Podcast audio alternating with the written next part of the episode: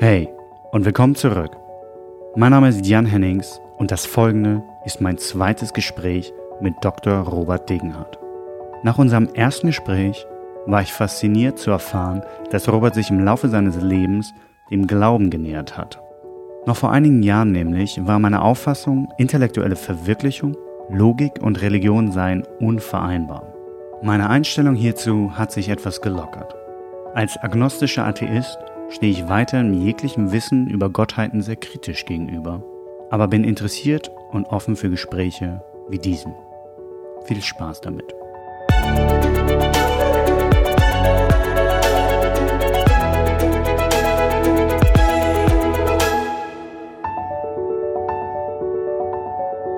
Du hast ja gerade im, im naja, Vorgespräch ja so eine schöne Einleitung für mich vorformuliert.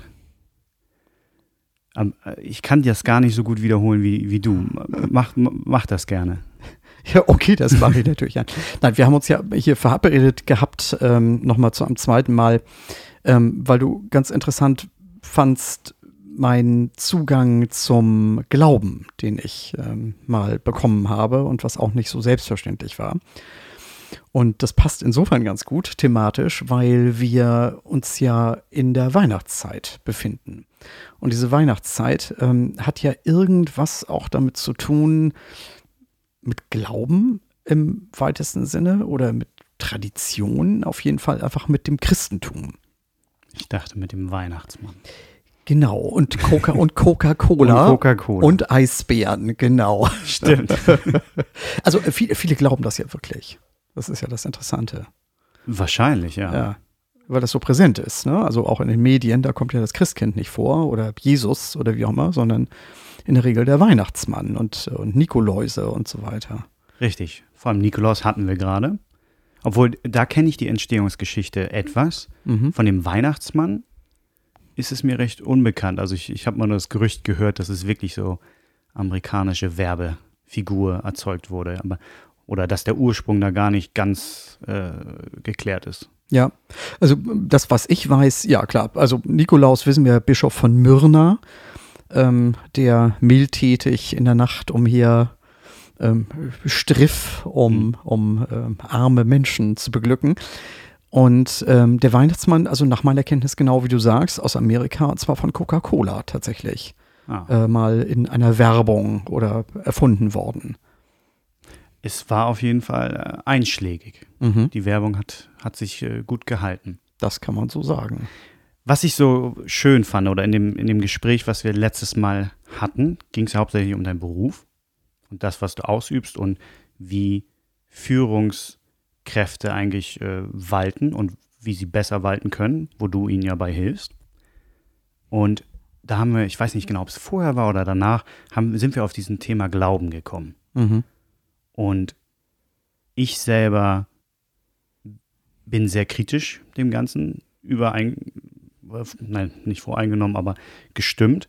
Und da fand ich das so interessant, weil du ja meintest, und da habe ich dich unterbrochen in deiner Geschichte, wo du es mir erzählen wolltest, weil ich meinte, nein, nein, wir müssen das gerne, gerne hier äh, im Podcast äh, erörtern, wie du dazu gekommen bist. Und du hast angefangen, etwas zu erzählen, bei, äh, dass du an einer Autofahrt warst. Mhm. Und vielleicht, vielleicht setzen wir da einfach ein, wo ich dich letztes Mal unterbrochen habe. Ja. Ja, gern. Hm, vielleicht aber doch nochmal kurz zur Vorgeschichte. Ähm, es ist ja wie viele andere Menschen auch, ähm, die im, im christlichen Kulturraum ähm, aufwachsen, war es bei mir natürlich auch so, dass ich irgendwie als Kind automatisch getauft worden bin.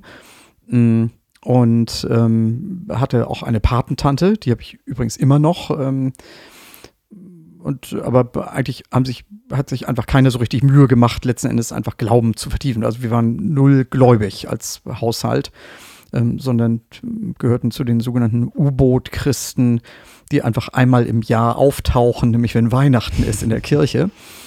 Und ähm, insofern habe ich eigentlich äh, so an Glauben, Inhalte so gut wie gar keine Erinnerung, außer, und das fand ich irgendwie noch, oder das habe ich bisher in, äh, oder immer noch in guter Erinnerung, ähm, dass also Kirche war, ist ja als Kind einfach unglaublich langweilig. Ne? Selbst also mit den ganzen Gesängen. Und was ich aber irgendwie mochte, war in dem Moment einfach die Nähe zu meinem Vater, weil ich immer neben meinem Vater saß und dann konnte ich mich einfach an ihn so rankuscheln. Und das allein hat schon so ein heimeliges Gefühl gemacht, ähm, trotz der langweiligen Predigt und so, von der man ja überhaupt nichts mitkriegt. Genau, also mit Antworten, also so wie bei allen anderen auch. Irgendwann kommt ja ähm, Konfirmationsunterricht. Ähm, und ähm, dachte, das machen ja alle, also mache ich das auch, weil ähm, es sind ja einfach auch Geschenke abzugreifen, ne, wenn man es einfach hinter sich hat oder wie man so schön sagt, ähm, die teuerste evangelische Kirchenaustrittsfeier, ja. die man sich so vorstellen kann. Und ähm, so war das bei mir auch. Und das, was mich einfach, glaube ich, damals wirklich aber entsetzt hat, ähm, während der ganzen ne, zwei Jahre ist das ja, glaube ich, irgendwie Konfirmationsunterricht, mh, war dieses diese Laissez-faire-Haltung des, des Pastors, der das irgendwie angeleitet hat, dem es einfach offensichtlich völlig egal war, was seine Schützlinge in diesem Konfirmationskurs überhaupt glaubten. Ähm, ich erinnere mich an eine Übung, die wir machen mussten, nämlich das Glaubensbekenntnis. Und ähm, aus diesem Glaubensbekenntnis alles rauszustreichen, woran wir nicht glauben. Mhm. Und bei mir Ist das üblich? Also ich muss dazu sagen, ich bin weder getauft noch konfirmiert. Okay. Meine, meine Schwester ist noch getauft worden und hat auch die Konfirmation gemacht, aber dann äh, sind meine Eltern auch ausgetreten. Ich wurde nicht mal getauft und ich hatte dann die Möglichkeit, konfirmiert zu werden, aber ich habe äh, mich dagegen entschieden. Mhm. Aber auch wahrscheinlich damalig eher aus dem Grund, weil das anstrengend war. Ja. Und ich äh, lieber andere Sachen neben der Schule machen wollte. Ja. Also ich habe mich gar nicht mit dem Thema groß beschäftigt. Ich dachte nur, nee, das, äh, da will ich nicht mit hingehen. Das, Ja. das ist noch mehr Arbeit. Ich will lieber draußen spielen. Ich, äh, ich, ich ich kann das total gut nachvollziehen. Obwohl, ich meine, das ist ja irgendwie, dann ist man ja schon in, dieser Pubertät eigentlich drin. Mhm. Und das ist natürlich auch spannend, weil man in diesem Konfirmationskurs ja nicht nur irgendwie Schulkameraden wieder trifft, sondern auch Leute ähm, aus ganz anderen Umgebungen und auch Nachbarschaften, wie es so schön heißt. Und äh, eben auch interessante Mädchen, die man vorher einfach nicht gesehen hat. Ähm, das fand ich irgendwie ganz prickelnd. Nee, aber noch Das hätte mir man damals vielleicht so verkaufen können. Ähm, und wir hatten ja auch eine Konfirmation, so eine Ausfahrt, so, ne, ne, Ja. wo wir einfach, glaube ich, irgendwie, ich weiß gar nicht, ob es eine Woche war oder äh, auf jeden Fall, also äh, deutlich paar Tage irgendwo anders. Und äh, ja, das war schon spannend. Auf jeden Fall nochmal zu dieser Übung. Ähm, ich weiß nicht, ob das normal ist oder nicht. Äh, letztendlich bei mir ähm, blieb irgendwie sowas hängen, vielleicht, ich glaube an Gott und Amen. So. Also aus dem ganzen Glaubensbekenntnis heraus. Und das habe ich dann dem Pastor wiedergegeben, sozusagen, und kein Kommentar, whatsoever. Und dann dachte ich mir sozusagen, komm, das kann doch echt nicht wahr sein. ne? Also du hast aktiv ja, Sachen alles rausgestrichen. rausgestrichen. Das war auch die, der Auftrag. Äh, Ja. Streich mal alles raus, woran du nicht glauben kannst. Und was sind da für Sachen, die du rausgestrichen hast? Alles. Also, Das also was, was, was steht da so, dass ich nur, dass das greifbar für mich ist? Okay. Ähm, d- sehr schön, sozusagen, es ist ja äh, auch eine Bildungsveranstaltung hier. Ne? Definitiv. Also, ich glaube an Gott, den Vater, den Allmächtigen, den Schöpfer des Himmels und der Erde. Und an Jesus Christus, seinen eingeborenen Sohn und seinen Herrn. Empfangen durch den Heiligen Geist, geboren von der Jungfrau Maria, gelitten unter Pontius Pilatus, gekreuzigt, gestorben und begraben, hinabgestiegen in das Reich des Todes, am dritten Tage auferstanden von den Toten, aufgefahren in den Himmel. Er sitzt zur Rechten Gottes, des allmächtigen Vaters. Von dort wird er kommen, zu richten die Lebenden und die Toten.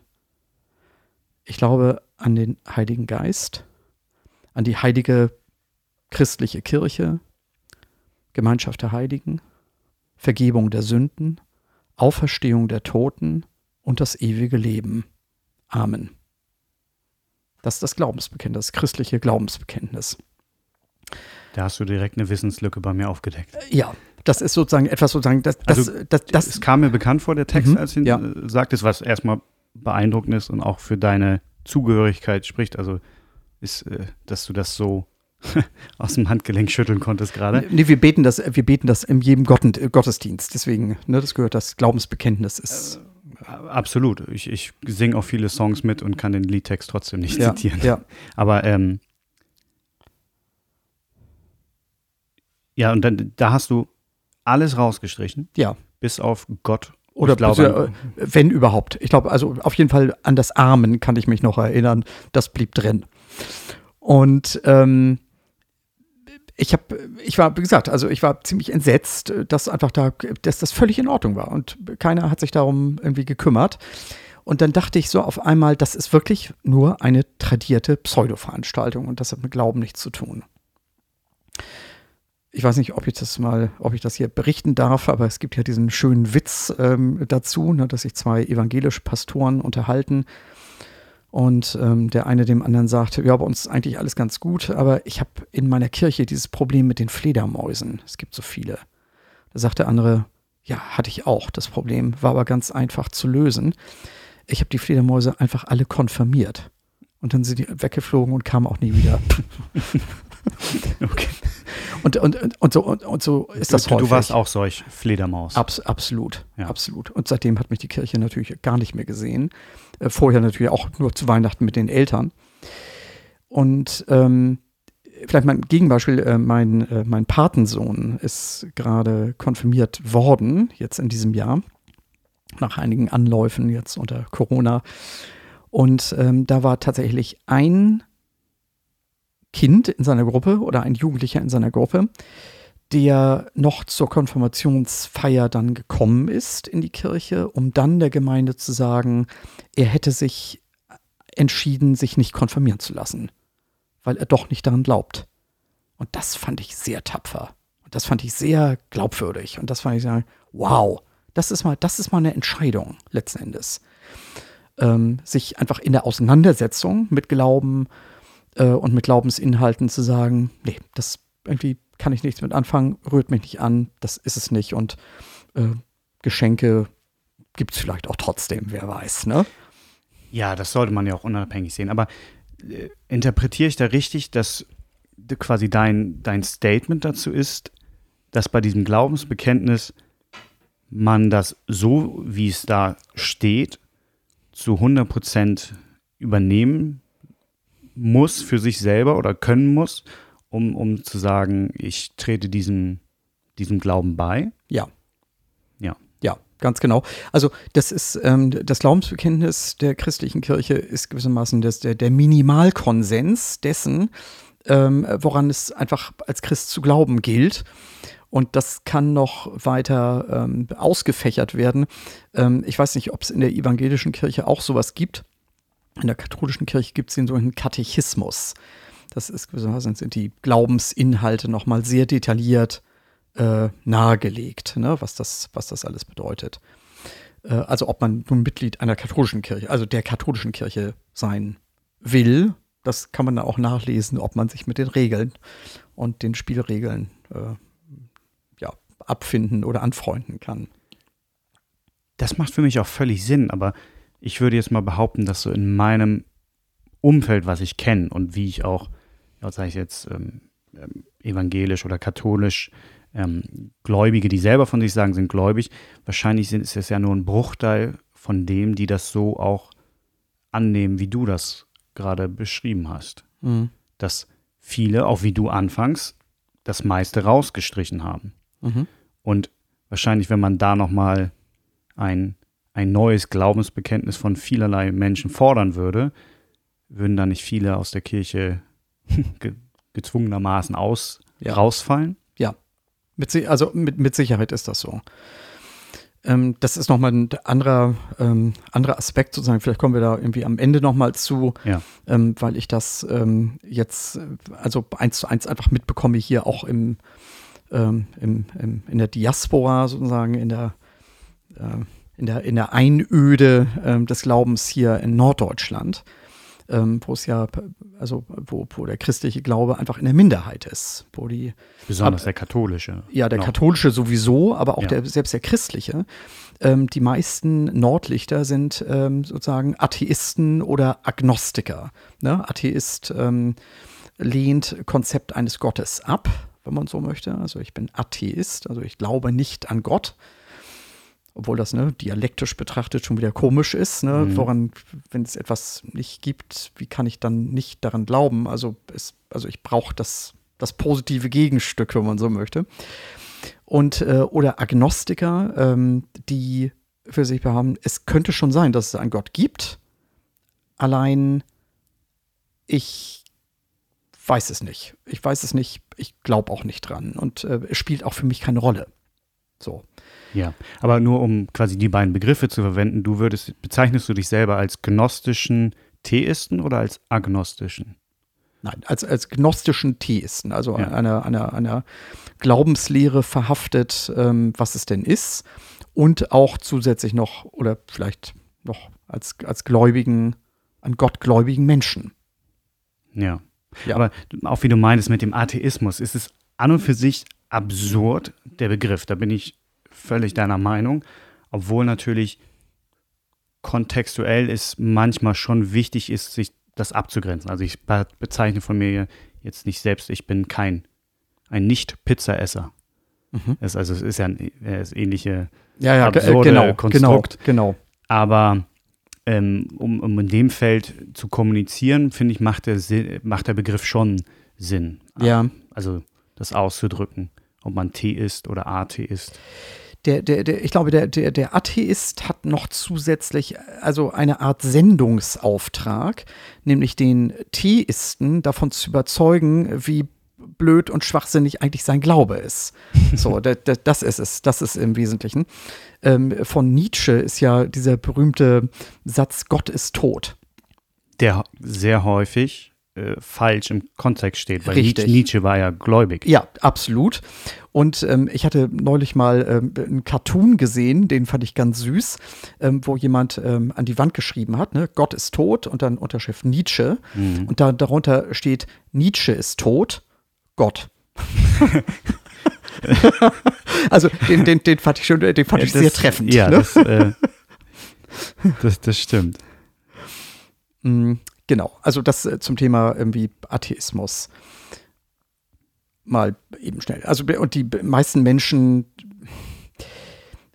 ich würde sagen, was heißt die meisten Menschen, das kann ich gar nicht beurteilen, aber viele Menschen, die einfach trotzdem in der Kirche geblieben sind, ähm, also weiter Kirchensteuern zahlen, was ja eine Besonderheit ist, übrigens hier in Deutschland und in Österreich, soweit ich weiß. Ansonsten gibt es so etwas nicht, wo der Staat äh, Geld einsammelt äh, für Menschen, die ähm, sich einem, äh, zu einem Glauben bekennen. In der Regel werden in allen anderen Ländern dieser Welt Kirchen weiter finanziert äh, über Spenden und über das, was die Gläubigen einfach bereit sind zu zahlen. Ähm, aus der Bibel ist bekannt der sogenannte Kirchenzehnt, also dass man irgendwie das ein Zehntel seines Einkommens mh, ja, der Kirche zur Verfügung stellt für ne, Gebäudeunterhalt, für die Hauptamtlichen und so weiter. Und so wird es meines Wissens tatsächlich auch gehandhabt ähm, hier in Deutschland äh, bei den ganzen Freikirchen. Ne? Also ich weiß jetzt zum Beispiel, dass von den, ähm, wie heißt das, ne? die neuapostolische Kirche, wo man auch wieder streiten kann, ob das wirklich eine, sagen, allein eine Freikirche ist. Ja, wahrscheinlich offiziell ist das so, aber vielleicht schon ein bisschen noch härter sozusagen. Aber die machen das in jedem Fall. Ne? Die, da muss einfach jeder irgendwie Das 10%. stimmt da. Obwohl natürlich in anderen Ländern äh, Kirchen oder eine, eine Religion an und für sich eine, eine Steuerbefreiung auch äh, innehat. Und das ist ja nicht nur in Deutschland übergreifend. Ja. So. Was, was natürlich auch eine große Last nimmt. Ja. Bei uns, äh, also in Deutschland zu sagen, ist das ja deswegen Tradition oder gibt es die Kirchensteuer nicht, weil ähm, das muss eben alles unter staatlicher Kontrolle bleiben, sondern es gab mal sozusagen um, also ne, im, jetzt muss ich mal überlegen, so im 17. Jahrhundert war das dann, nee, äh, stimmt gar nicht, im 19. Jahrhundert gab es dann die, ähm, sozusagen, wurde der Kirche quasi eben alles weggenommen. Ja, also die Kirche spielt keine Rolle und eben sämtliche äh, also in Deutschland sämtliche ne, Besitztümer, Vermögen und so weiter wurde einbezogen. Und ähm, um dafür eine Kompensation zu leisten, es gab es dann später, als das als Unrecht erkannt worden ist, ähm, quasi eine Kompensation. Und ähm, unter anderem führte es eben auch dazu, dass der Staat sich bereit erklärte, von den Gläubigen gleichzeitig einen Betrag X immer einzubehalten, damit Kirche einfach sich weiter finanzieren konnte. Ja. Obwohl ich da natürlich, ähm, wir, wir, kommen ein bisschen da vom Thema ab, aber ja. auch viel im Freundeskreis viele, viele habe, die, die dann äh, mal konfirmiert wurden, selber gar nicht im, im Glauben tätig sind, vielleicht gar nicht auch in der Kirche tätig sind und sich dann monatlich dann gucken, dann auf eine Abrechnung und denken, huh, ja. da geht ja ganz schön viel weg. Ja. Vielleicht, vielleicht sollte ich mal bald austreten. Das sind äh, Sachen, die ich schon häufig ja. gehört habe. Also auch gerade hier, wie, wie, du meinst, im Norden ist der Glauben, jetzt komme ich ja vielleicht aus meiner Position, was ich ja als ich weiß nicht, ob ich das jetzt als positiv bewerten sollte, aber auf jeden Fall nicht als negativ natürlich seine Rolle verliert. Ja, abs absolut. Das ist einfach so.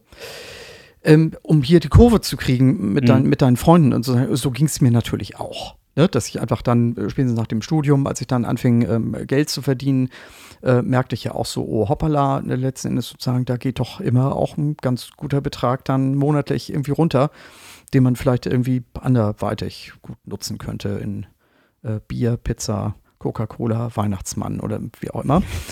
Ähm, und was mich letzten Endes davon abgehalten hat, äh, aus der Kirche auszutreten, war zumindest im Nachhinein betrachtet, mh, dass ich mir immer überlegt habe, dass die Kirche sicherlich eine, eine Institution ist, die natürlich aber auch gute Dinge tut.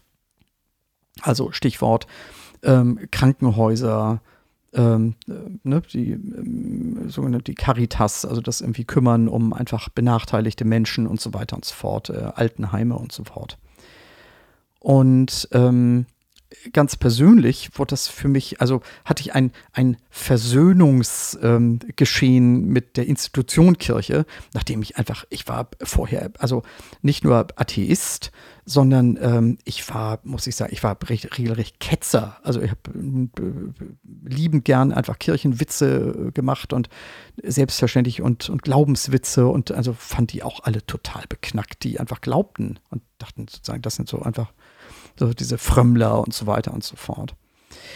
Und ähm, aber mit zunehmender Reife, manchmal ist das ja so, ähm, hatte ich ähm, die Gelegenheit ähm, in irgendeinem Zuge meines, meines beruflichen Werdens, dass ich ähm, angefangen habe, bei der Telefonseelsorge, als Telefonseelsorger zu arbeiten.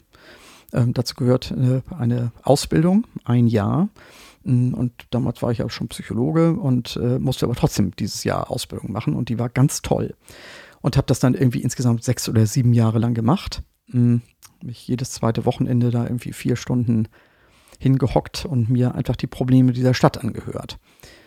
Und ähm, das hat mich nicht zum Glauben gebracht, aber es hat zumindest dazu beigetragen, die Institution Kirche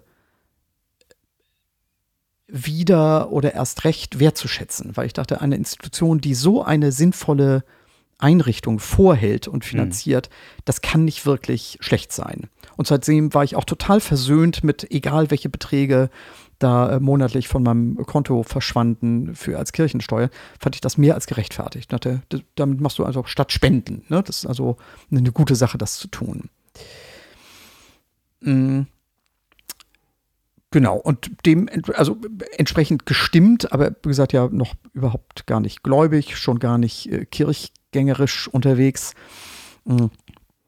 Ähm, Gab es dann einfach folgende Situationen, auf die du schon angespielt hast. Ähm, ich hatte mich damals, das war einfach kurz nachdem ich mich selbstständig gemacht hatte, in meiner Karriere und dann musste man ja irgendwie annehmen, was man so kriegt äh, an Berateraufträgen. Und ich hatte einen relativ langen Beraterauftrag ähm, bei einem namhaften deutschen Automobilhersteller in Bremen, so will ich das mal vorsichtig formulieren, ähm, was mich etwa vier Tage die Woche, also in diese Pendelei brachte, ins, mich ins Auto zu setzen und nach Bremen zu fahren und wieder zurück. Und ähm, also auf einem dieser Fahrten war es tatsächlich so, dass ich, ähm, dass Gott in meinem Auto war. Also ich hatte ein Gotteserlebnis, wenn man so möchte. Das, ich kann das gar nicht so richtig beschreiben, wie, das, wie sich das. Ich so hoffe, du kannst das beschreiben, weil jetzt, jetzt kommt, jetzt kommt bei mir, jetzt wird es für mich interessant. Ja, also Gottes Erlebnis, ähm, also dieses, dieses tiefe Gefühl, letzten Endes sozusagen, so, ich bin jetzt nicht mehr allein in diesem Fahrzeug, sondern hier ist einfach eine Macht, die mich darauf hinweist, hallo, mich gibt es und ich warte auf dich. Und setz dich doch mal mit mir auseinander. Das musst du beschreiben. Das ist, äh, also, erstens, wieso im Auto und was für ein Kontext wie war das denn? Also, es war einfach, du warst völlig anderer Dinge, hast Musik gehört und bist Auto gefahren und, und es überkam nicht dieses Gefühl. Ganz genau so war es. Ich weiß gar nicht, ich weiß gar nicht mehr genau, wo das war, vor Achim oder nach Achim. Ja. Ähm, das ist so ein auf der Strecke. Aber ich, also wahrscheinlich wie jeden Tag aufs Neue mh, mm, fuhr ich einfach in meinem Auto, hörte Musik letzten Endes. Damals habe ich Ja. noch geraucht, rauchte vermutlich. Ähm, und auf einmal dieses nicht zu ignorierende, da ist, da passiert jetzt gerade was sehr Ungewöhnliches, um es mal so auszudrücken, mit einfach diesem Appellcharakter letzten Endes. Mich gibt es, ich warte auf dich, setz dich mit mir auseinander. Woher kam das Gefühl, dass du das Gott oder dem Glauben zugeordnet hast und nicht der Psychologe in dir selbst diagnostiziert hat, gesagt, oh, hier passiert, also wo, woher wusstest du, dass es das ist und nicht irgend, irgendeine andere äh, Ursprung hat? Also da, Mhm. Hastest du dich in den Vortagen irgendwie mit Religion auseinandergesetzt oder Also ich habe ich hab mich mal immer mal wieder mit Religion auseinandergesetzt. Ich habe ja unter anderem, also neben Psychologie auch Philosophie studiert und ähm, da sind eben diese letzten Fragen ja, spielen ja immer eine Rolle. Ne? Woher kommen wir? Die, Ähm, die Meta? Ja, warum sind wir hier und wohin Fragen, gehen ja. wir? Ja. Ne? Und das, und da kommt man ja in der Regel sozusagen, äh, zumindest als ein Erklärungsmuster an Gott auch nicht vorbei. Ne? Dass es einfach sowas gibt. Und ich war ja irgendwie nie, also ich hätte jetzt nicht, ich weiß gar nicht, ob ich jetzt gesagt hätte, sozusagen, Gott gibt es nicht. Also vehement zu irgendeinem, das äh, wüsste ich nicht mal, ob ich das gesagt hätte. Ähm, nichtsdestotrotz, aber es spielte einfach für mich keine Rolle. Also bestenfalls war ich einfach immer agnostisch unterwegs. Ne? Kann schon sein, dass es gibt, aber spielt für mein Leben keine Rolle. Auch danach nicht. Und ähm, ist eine interessante Frage. Ich, ich kann es ich kann's, ich kann's dir nicht sagen. Äh, wahrscheinlich immer mal wieder spielt das mal eine Rolle, sich mit auch Glauben auseinanderzusetzen, gerade mit Menschen, die das ja tun. Ich kann mich zum Beispiel erinnern, dass ich, ähm, ich weiß nicht, ob, nein, das fiel nicht in die Zeit. Das war mit Sicherheit früher.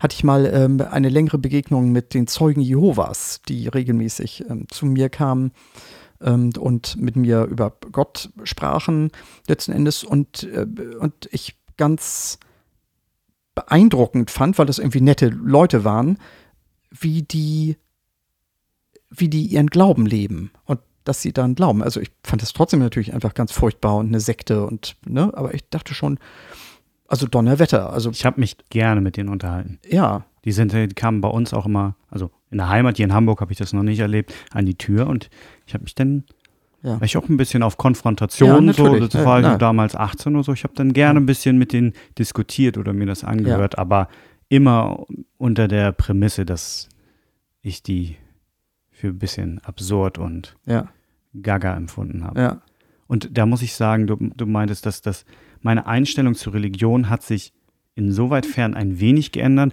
dass ich in den, sag ich mal, vielleicht noch vor drei, vier Jahren mehr äh, das alles über einen Kamm geschert habe und nicht das Gute gesehen habe. mhm. Also ich bin immer noch, ich würde mich sehr als Kritiker bezeichnen. Und ich glaube auch, deswegen fand ich das so unfassbar interessant, mit, mit dir mich zu unterhalten, weil du bist ja da nicht reingewachsen. Ja. Also als Erklärungsmuster, dass ein Kind religiös wird, ist für mich recht ein, eindeutig, wenn die Eltern auch religiös sind. Ich meine, wenn man hier in Deutschland aufwächst, ist, ist, hat man diese Geografie auch, okay, da ist das Christentum da. Wenn du wahrscheinlich in Indien irgendwo aufwächst, hast du einen anderen Glauben, genauso wenn du in Israel oder also Mhm. das ist ja geografisch erklärbar und äh, das als Wissenschaftler, wenn man drauf schaut, dass allein dieser Fakt, dass Glaube oder Religionszugehörigkeit geografisch aufteilbar ist. Da ist, ist das ein Erklärungsmuster, dass es äh, sozial geprägt ist, liegt ja sehr, sehr nahe Mhm. erstmal so als erster, erster Gedanke. Deswegen sind ja so, so Sachen, dass äh, der, der, die Religion an und für sich, eine Religion eine Allgemeingültigkeit hat, ähm, muss man, ist erstmal schwierig, das zu, äh, da, dagegen zu erklären, warum es doch diese geografische Aufteilung gibt. Deswegen finde ich das umso spannend, dass du ja im Laufe deines Lebens das erst hattest. Und da musst du ja wahrscheinlich auch für dich selber den Glauben viel stärker rechtfertigen können, Mhm. weil du ja dich ganz anders damit beschäftigst. Als Kind nimmst du das so an. Ja. Aber jetzt, wie, wie alt warst du da zu dem Zeitpunkt? In etwa? Anfang 40. Anfang 40 muss ich gewesen Das sein. heißt, du hast ja schon so bestehende Strukturen auch gehabt und Ja. dass du dann eigentlich dein, eine Meinung in, in einem Thema änderst, was ja doch so groß ist, muss ja unfassbar viel Überzeugung Mhm. gehabt haben. Deswegen finde ich es so spannend, diesen Moment. Also der Moment muss ja so prägend sein, äh, dass, äh, dass er das komplett einmal so umwerfen kann. Ja. Ja, Des, das- deswegen finde ich, finde ich das äh, so interessant, weil ich, das, weil ich das nicht nachvollziehen kann. Ja. Also für mich ist das so unfassbar schwer nachvollziehbar, wenn ich mir, also, weil ich, sowas nicht erlebt habe und ich würde, deswegen frage ich auch nach diesen Erklärungsmustern, äh, wahrscheinlich, wenn mir irgendwie so ein Gefühl überkommen würde, wüsste ich gar nicht, warum würde ich nach Gott fragen oder nicht irgendwie, ich würde wahrscheinlich mehr in die Neurowissenschaft gehen und denken, vielleicht ist irgendwie, spielt mir mein Gehirn irgendwie einen Streich. Mhm. Oder wir wissen ja allein visuell optische Illusion und, und was, was wir alles an der Wahrnehmungsverzerrung haben als Mensch. Ich glaube, ich würde viel mehr in der Richtung suchen, anstatt das andere. Deswegen finde ich das so spannend. Wenn, Ja. wenn, wenn du es vielleicht noch ein bisschen auslegen könntest, was, was genau dich da so sicher gemacht hat, dass es in die Richtung geht. Ja. Es ist ja, also offensichtlich muss ich ja zu dem Zeitpunkt auf jeden Fall offen gewesen sein, also für dieses Erklärungsmuster. Also das ist jetzt Gott und nicht, wie du sagst, irgendwie eine Befindlichkeitsstörung, die neurologisch ähm, äh, Gerade- erklärbar- gerade als. Psychologe, ja. Ja, Ja. Abs absolut. Und ähm, wahrscheinlich war ich, wahrscheinlich war ich offen. Man kann ja, also es sind einfach nur Erklärungsmuster. Ich weiß es nicht mehr genau. Ähm, aber ich war zu dem Zeitpunkt ja vergleichsweise noch frisch in meiner Selbstständigkeit, das weiß ich. Und äh, damit gehen natürlich auch existenzielle Ängste ähm, einher. Und dass vielleicht einfach diese existenziellen Ängste auch dazu geführt haben, letzten Endes eben auch so irgendwo einen Halt zu finden. Mhm. Ähm, so, hoffentlich wird es auch alles gut und wo kann ich das vielleicht lassen? Aber das ist jetzt auch reine Spekulation. Ich kann einfach nur so viel sagen, ähm, es war für mich überhaupt gar kein Zweifel. Es war einfach kein Zweifel daran, sozusagen, das ist jetzt einfach Gott, der sich mir mitteilt. Und ähm, da gab es dann für mich auch kein Vertun mehr, diesen, also diese Aufforderung einfach nicht nachzukommen und irgendwas zu machen. Und die Aufforderung, das nochmal festhalten, war einfach nur, beschäftige dich, Finde mich, finde mich. ja, finde mich. Und ähm, Aber es war jetzt keine Stimme, sondern es war ein Gefühl. es war keine Stimme, Okay. es war ein Gefühl, aber es war einfach sehr präsent letzten Endes. Und ich habe das dann ähm, in der Tat äh, gemacht und mein, mein erster Anlauf war dann eben hier, weil ich ja irgendwie nach wie vor evangelisch war, ähm, zur evangelischen Kirche zu gehen und zu gucken, sozusagen, wo, wo kann sich jemand, der sich für Glauben interessiert, ähm, wieder so ein Update kriegen, worum geht es eigentlich im christlichen Glauben? Ne, Worum geht es denn da und Gott und so. Und die evangelische Kirche hatte zu dem Zeitpunkt kein Angebot, aber die katholische Kirche hatte eins. Ein Glaubenskurs über sechs Wochen, jeden Mittwoch, anderthalb Stunden, weiß ich noch. Was wäre gewesen, wenn äh, es eine buddhistische Kirche gegeben hätte, die auch gesagt hätte, oh, wir haben ja, wir haben ja so einen Kurs. Aha. Gute, gute Frage. Ich war so, ich war so ähm, fokussiert auf den christlichen Gott. Äh, also auf, auf, mein, auf, den tradiert, auf den tradierten Gott. Ja. Ähm, ich wäre gar nicht drauf gekommen, auf den Buddhismus und Hinduismus oder auf den Islam oder wie auch immer. Das ist halt die Frage, warum nicht? Ja. Weil, Kulturzugehörigkeit, also was, was liegt mir auch näher, ja, Ähm, ne? Was also auch, es hat ja auch mit, mit, mit, mit Gottesbildern zu tun, die sich prägen. Mm, Ich kann mich, äh, oder ich erinnere mich gerne an einen mit Sicherheit auch irgendwie prägenden Moment, ähm, wenn man das erste Mal Bücher oder Filme sieht äh, von Guareschi, ähm, Don Camillo und Pepone. Ähm, das geht dann darum, glaube ich, einfach, den spielt in den 50er, 60er Jahren in Italien, wo eben der kommunistische ähm, Bürgermeister Pepone und sagen, ne, also sehr im Gegensatz steht zu dem Dorfgeistlichen Don Camillo und die sich da einfach immer ähm, so Kämpfe liefern, letzten Endes, aber doch irgendwie, wenn es hart auf hart geht, immer einfach auch zusammenstehen und wo sie einfach beide an einem Strang ziehen. Das ist immer ganz anrührend. Und in diesen Büchern spricht Gott zu Don Camillo in Form von Jesus Christus. Also Jesus Christus sozusagen spricht vom Kreuz, ähm, also die, in direkter Rede mit Don Camillo und kommentiert, was er so macht und, ähm, und gibt ihm Ratschläge und so weiter und so fort. Also es ist einfach ein sehr unmittelbares, nahbares Gottesverhältnis. Und ähm, das glaube ich, das ist, glaube ich, also das war zumindest eine Sehnsucht bei mir, äh, auch natürlich einen nahbaren Gott zu haben und keinen abstrakten Gott, sondern irgendjemand, letzten Endes, dem man eben als du auch begegnen kann und mit dem man einfach ein Gespräch führen kann und der auch da ist und nicht irgendwas, ne, so eine. aber es, es klingt ja gerade so ein bisschen so, als ob du eine Art einen Suchauftrag gestartet hast. Ich habe meine, also ich will gerne einen Gott haben und das sind meine Kriterien und dann passte die Religion dazu. Das, das widerspricht ja ein bisschen, sofern man eine Allgemeingültigkeit dessen anstrebt und sagt, so, das ist das Wahrhaftige, dann dürftest du ja nicht deinen, diesen Anspruch haben, sondern quasi den, den einzig richtigen Weg gehen. Ja.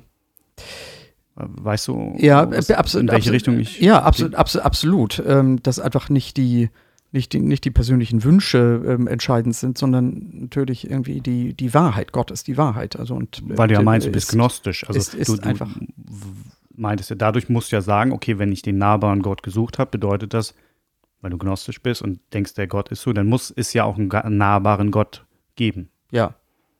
Das Im, ist halt die Frage für. im, Im christlichen Sinne gibt, gibt es den ja. Ja. Ne? Das ist ja und, ähm, und, und durch das Christentum sozialisiert, ähm, sind das vielleicht so Archetypen oder Sehnsuchten, die einfach tief drin auch da sind. So vom, also wie, wie müsste Gott sein eigentlich? So, ne? diese, diese Fragestellung, die vermutlich auch jeder für sich selber auch beantwortet, in der Hoffnung, dass man es findet oder nicht.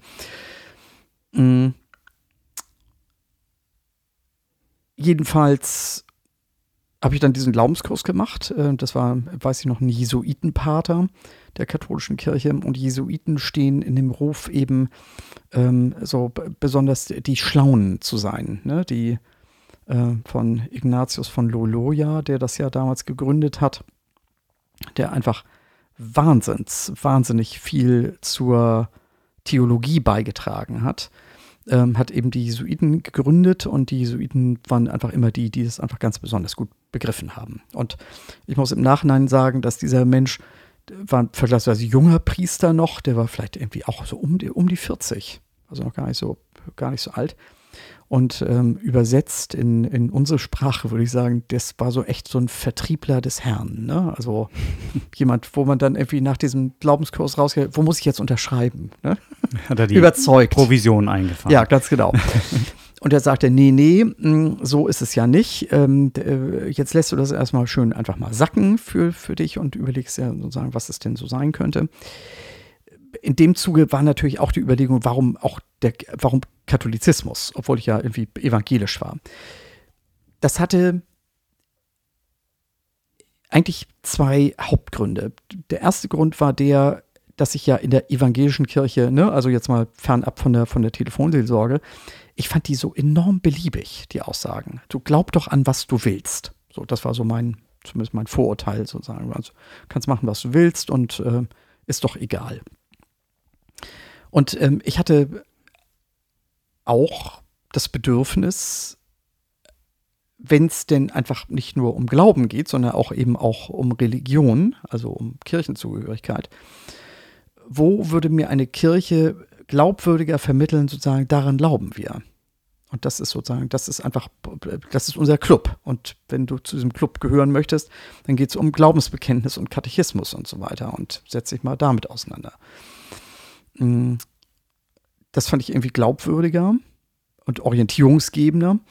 Und das zweite war, wie viele andere, glaube ich auch, ich habe mich ziemlich ähm, bewusst auseinandergesetzt mit dem Sterben des Papstes äh, Johannes Paul II., der so ja enorm lange Papst war, einfach ein Löwenanteil meines damaligen Lebens schon. Und der ja bis zum Tod so in seiner Qual und in seiner Unfall es trotzdem aber durchgezogen hat. Aber haben nicht bis, bis jetzt auf äh, Benedikt, äh, ist, ist doch bisher eigentlich, ich glaube, bis auf einmal noch irgendwann, haben doch eigentlich, ist das jeder Papst eigentlich bis zu seinem Tod im Amt gewesen. Mhm. Also ja. Ja. Oder? Nur, nur in, dem, in dem Fall war es einfach so, dass man bei, er war ja wirklich, Johannes Paul II. war ja wirklich so gebrechlich auch letzten Endes. Also man merkte, ähm, wie er seine letzten Messen zelebrierte, das ist ein sterbender Mensch letzten Endes, der es aber trotzdem macht, also der trotzdem das, was ihm positiv ähm, interpretierend aufgetragen worden ist als Bürde und Amt, auch bis zum Tod gelebt hat. Also ich der also sich eben nicht rausgehalten hat. Und ich gehe jetzt einfach raus und das ist mir jetzt einfach zu viel und obwohl natürlich wie das wollte ich damit sagen ist ja auch üblich war das bis zum Tode zu machen. Also das das ja aber, also aber das Amt abzulegen ist ja das war ja eher ein Schock glaube ich. Ja damals. Also das, da rechnet man ja nicht. Nee, über, überhaupt nicht. Das war, das war ja, ist ja bis dato einfach nur erst zum zweiten Mal dann vorgekommen, ja. ne, dass ja. so ist. Nur die Frage ist einfach, wie, wie schnell sterben Menschen? Ne? Also der Vorgänger von Johannes Paul II., Johannes Paul I., mm, ist ja schon nach 30 Tagen seiner Amtszeit einfach gestorben. So, ne, zack ne, mhm. und tot war. Und ähm, so war das vermutlich mit, mit vielen Päpsten auch, die dann einfach gestorben sind und die waren dann einfach nicht mehr da. Hier haben wir ja einfach einen langen Leidens- und Sterbeprozess ähm, äh, gesehen bei einem, bei einem Papst. Ähm, und ich habe, also ich weiß noch, wie ich dann vom Fernseher saß und mir das eben anschaute, auch die Beerdigung von ihm und wie, ähm, das hat mich schon angerührt. Da dachte ich mir so, wow, also, da sind einfach jetzt Milliarden Menschen, na, Milliarden vielleicht nicht, aber doch, also auf jeden Fall sehr, sehr viele hundert Millionen Menschen, ähm, die das unmittelbar betrifft. Und wenn man so in Gesichter dann guckt, wenn die Kamera so rumfährt, so, dachte ich mir, pff, Donnerwetter, also da ist vielleicht, da, da ist vielleicht was. Aber ich war ja nun weit weg davon, einfach äh, Katholik zu werden, hatte eben diesen Glaubenskurs hinter mich gebracht ähm, und der Jesuitenpater sagte, okay, jetzt und jetzt gilt es für dich einfach regelmäßig mal in die Kirche zu gehen und einfach nach Gott zu suchen. Also mal zu schauen, ob du den da findest ja, und äh, ob, er, ob, ob, ob ihr eine Beziehung zueinander bekommt, letzten Endes. Und ansonsten, das hat er so nicht gesagt, aber ich finde das einen äh, sehr, sehr schönen Spruch, ist, äh, Gott ist immer nur ein Gebet entfernt von dir. und ähm, das heißt, auch hier ins Gebet zu gehen. Das haben interessanterweise die Zeugen Jehovas, als ich sie fragte, ja, wie wird man denn gläubig? Wie, wie, wie kriegt man das hin? Ich habe auch einen sehr ähm, sozusagen schlauen Beraterkollegen von mir, der mich das auch regelmäßig fragt. Wie, wie kriegt man das hin? Ich, ich, würde gern, aber ich, ich halte mich für glaubensmäßig für komplett unbegabt. Sozusagen, wie kriege ich es hin? Und ähm, die eine Antwort dazu ist, ähm, ist einfach zu tun. Und zu tun heißt äh, anfangen zu beten nämlich also, ne, also aus der katholischen Perspektive, eben in einer Kirche oder auch nicht, und sagen, auf die Knie zu gehen und zu sagen, hier bin ich, Gott, und sagen, bitte lass mich an dich glauben. Das ist natürlich so, das ist ein Angang, also für jemand, der nicht glaubt. Ne? Ja, also du, du kannst, ich weiß nicht, ob du dich äh, äh, einfach so vielleicht 30, 20, 30 Jahre zurücksiehst, wo du selber noch gar nicht da warst und dir vorstellst, jemand erzählt dir das so.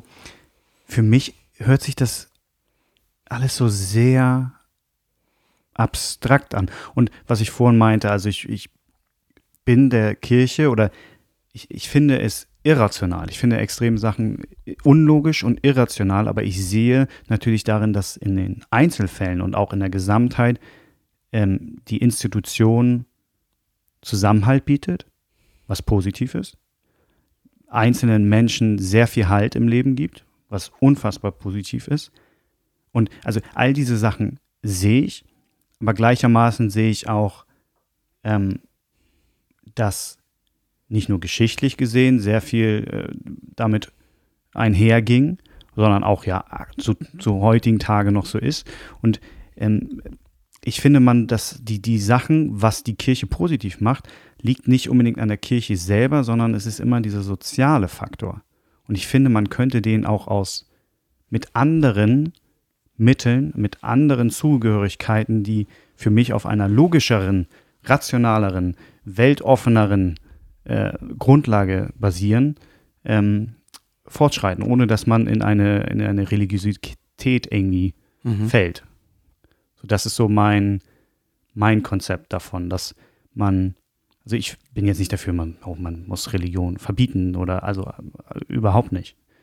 Aber ich, ich finde manchmal, es wird aus Religion, da wird aus falschen Beweggründen das Richtige getan. auch das, auch das, auch das stimmt. Und das, und äh, das ist ja die größte Gefahr am, am, an Religion und auch an Glauben, dass man denkt, äh, das ist einfach, ich habe sozusagen die Weisheit gefunden und die Wahrheit gefunden und dagegen hat nichts anderes mehr Bestand. Richtig, weil das Problem beim Fundamentalismus ist das Fundament. Richtig. Und das ist genau, und das ist eben, das ist ja genau das, was ähm, uns die Aufklärung positiv beschert hat, dass sich einfach Glauben auch dem stellen musste, was sind eigentlich die Grundlagen äh, von Glauben und von Religion und warum gerade das und nichts anderes. Ähm, was ja letzten Endes dann dazu führte, in den dann ne, 60er Jahren des letzten Jahrhunderts, mh, dann zum, zum Zweiten Vatikanischen Konzil, wo die katholische Kirche dann auch sagte, so wie es einfach bisher gelaufen ist, unser Glaubensverständnis, das ist es nicht mehr, sondern wir müssen uns einfach neu denken, äh, vor gar nicht aus Zeitgeistgründen heraus, sondern aus, wie hat Jesus uns gemeint als Kirche, als Kirchengründer? Wie, wie, sollen wir sein? Und darin kann man ja heute immer noch einfach mal Zweifel hegen.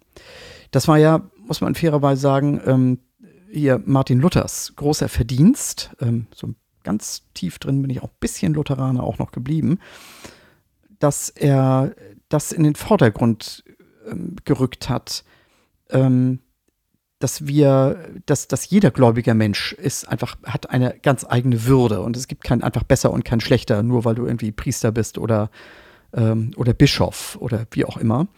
Mm. Und äh, natürlich gibt es Probleme also man, man kann auch irgendwie, man kann eben als, als von, von Gott geliebter Mensch sozusagen auch aufrecht gehen und selbstbewusst letzten Endes seiner Institution gegenüber auch auftreten. Und das führte dann letzten Endes dazu in der evangelischen Kirche, dass ja die Gemeinde sozusagen ihren Pfarrer bestimmt und nicht der von Rom bestimmt wird. Und mhm. dann muss man eben damit leben, wie in der katholischen Kirche. Mhm. Trotzdem bin ich beim Katholizismus geblieben oder bin da, bin da einfach überhaupt hin, bin gefirmt worden und ähm, äh, eingetreten und ähm, habe das bisher nicht bereut. Muss man der Evangelie, bist du ausgetreten aus der ja, evangelischen? Ausgetreten aus der evangelischen und eingetreten oder übergetreten in die katholische Kirche. Mhm. Weil diese, diese, ich glaube, die, das vielleicht nochmal irgendwie, ne, geh in die Kirche, das war ja so, das, ne, und fang mal an zu beten und schau mal, ob du da Gott findest. Darum geht es ja. Im Grunde genommen ist das Wesentliche, Und da, ich hatte im Auto den Auftrag, oder nein, nicht nur den, einen Auftrag bekommen, sondern ich habe vor allen Dingen ein Kernbewusstsein gewonnen, Gott gibt es.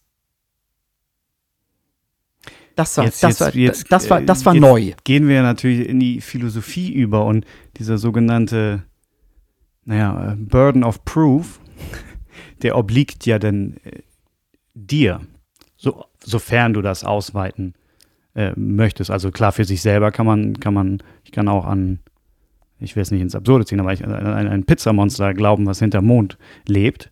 Wenn ich solch, solche Aufstellung mache und quasi deiner Richtigkeit von haben möchte und jemanden das überzeugen möchte, dann muss ich, die Beweislast liegt bei mir.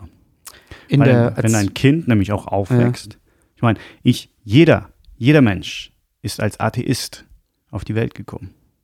ja, Und den Glauben hat, hat ein Obwohl- Mensch, jetzt kann natürlich der Gläubige, ich weiß nicht, ob du kommst, er hat ihn gefunden, er hat ihn in sich entdeckt, aber ich würde sagen, jeder hat ihn erlernt. Man muss Glauben erlernen. Wenn du jemanden, wenn du einen Menschen in die, wenn du niemals vom Christentum oder von der evangelischen oder katholischen Religion erfahren hättest, ist halt die Frage, wärst du, wärst du darauf gekommen Mhm. oder hättest du vielleicht selber, weil wahrscheinlich sehen wir auch geografisch, Religionen haben sich unabhängig voneinander gebildet, hätten sich so ein Konstrukt gebildet. Aber sehr wahrscheinlich wärst du nicht auf die Form des katholischen Glaubens wie jetzt gekommen, wenn man einen Menschen oder eine Zivilisation in, in, in eine Box steckt. Ja, wahrscheinlich ist das so. Und deswegen ist es eben auch so, genau wie du sagtest, es gibt ähm, sehr viele sogenannte Folklore-Christen, so nenne ich die mal, ähm, die einfach nichts anderes gewohnt sind. Also das haben wir einfach so zu Hause gemacht und sind eben entsprechend so rangeführt. Und, Ja. ähm, und äh, wenn man einfach etwas häufig macht, dann versucht man dafür einfach Begründungen zu finden, warum man das macht. Ähm, und ähm, dann findet man das irgendwie normal, ohne das irgendwie großartig zu hinterfragen. Das ist mit Sicherheit einfach die Mehrzahl der Gläubigen, die das so erlebt haben und selten ähm, Menschen, die, also man, man, man könnte sagen, Glaube ist ähm, auch aus dem, aus dem christlichen, aus dem, aus dem theologischen Verständnis, ist eine Gnade Gottes. Also, ähm, also glauben zu können, wird letzten Endes äh, wird, wird ermöglicht durch den, durch den sogenannten Heiligen Geist, also einer der drei Personen Gottes, ne? in der Dreifaltigkeit, Vater, Sohn und Heiliger Geist, der gewissermaßen wirkt und eben Glauben ermöglicht. Und wenn der aktiviert wird, wie auch immer, oder sich öffnen kann, dann findet Glauben statt. Dann findet das Beziehungsgeschehen sozusagen, ja, es gibt den Gott und dieser Gott will eine Beziehung zu mir und ich will eine Beziehung zu ihm.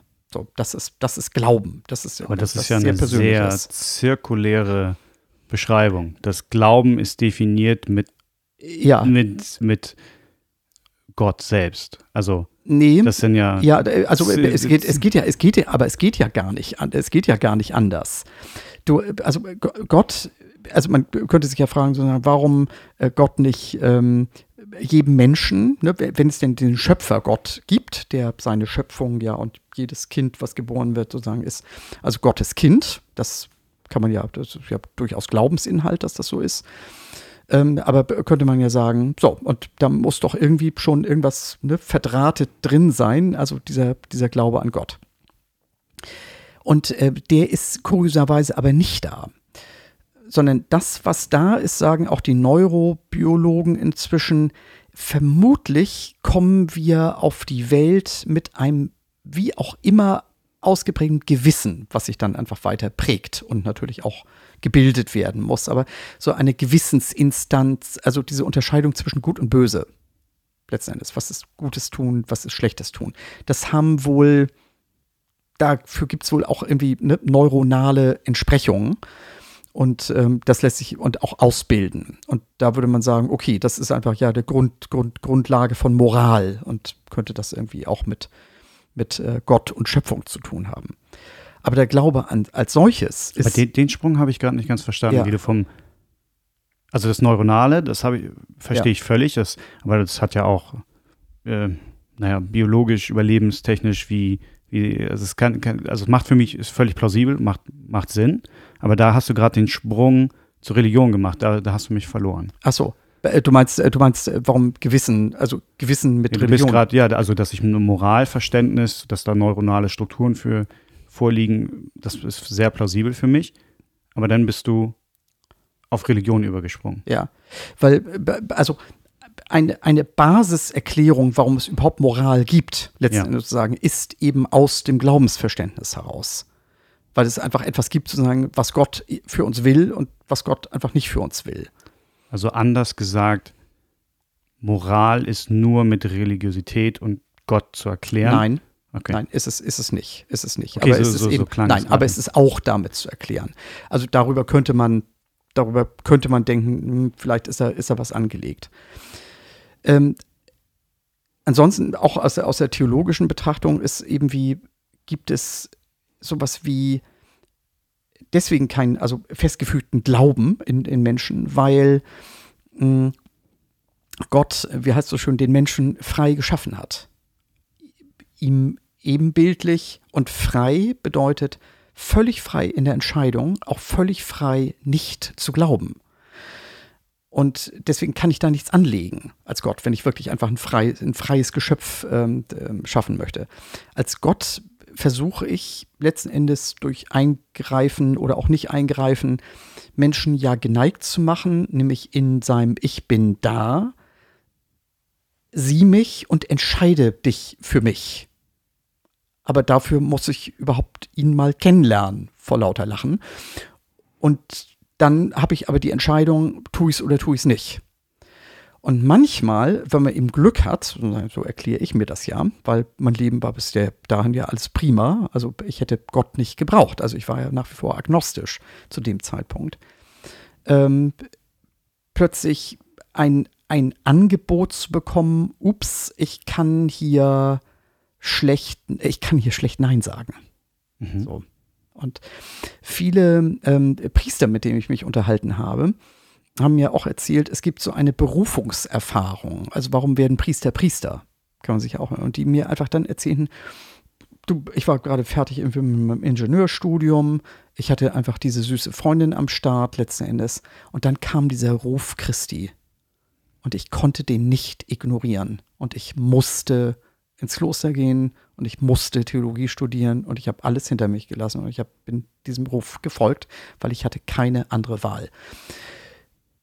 Ich kann das gut nachvollziehen inzwischen. Ich, ich, ich Ganz genau. überhaupt nicht. Nee, eben, also genau. abhängig davon, Ja. wie, wie süß die Freundin war. Ja, äh, genau. Also wahrscheinlich, wahrscheinlich schon, ja, weiß man ja nicht. Ne? Das ist, äh, Aber genau. das ist schwer nachvollziehbar. Und dieses, genau, und dieser, ne, also wen, wen, wen, wen beruft Gott? Aus der gläubigen Perspektive ist es dann natürlich einfacher, weil dann kann man immer sagen, sozusagen, wo, wofür stellt sozusagen mich Gott zur Verfügung? Wo, wofür will er mich haben? Und das ist auch schwer genug zu beantworten, selbst wenn man gläubig ist. Also wo, im Grunde genommen ist es die Frage, wofür bin ich hier? Aber warum ist das so zen zentriert auf und auch geografisch zentriert? Warum, warum ist, ist da, sind andere Göttlichkeiten in, in China oder andere Muster? Oder warum ist im alten Griechenland äh, Zeus Mhm.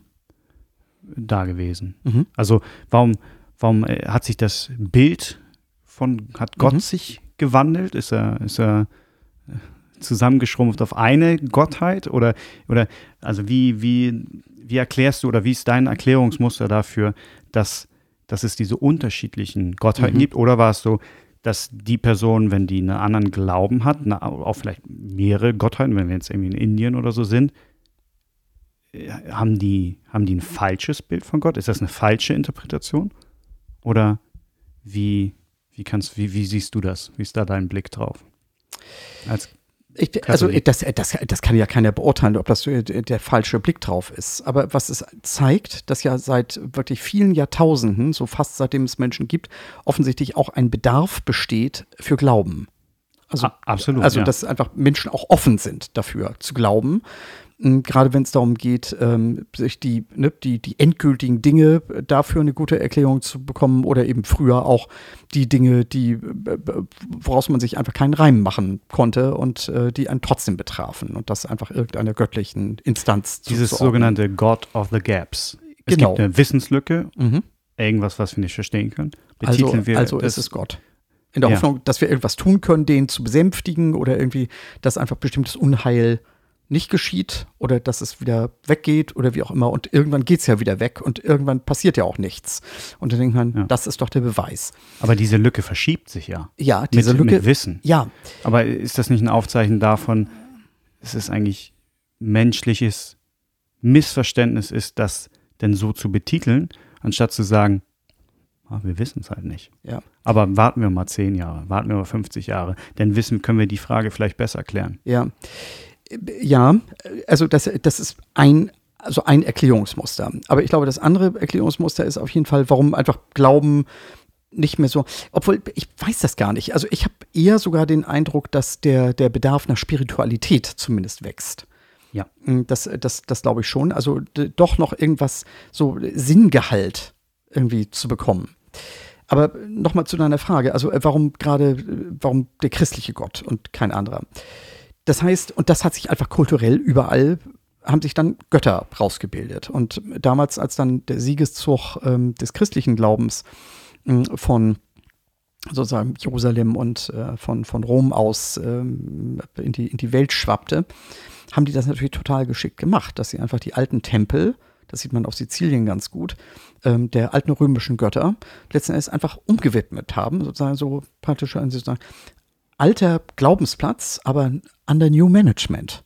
Hm. Heute jetzt mit einem noch besseren Gott.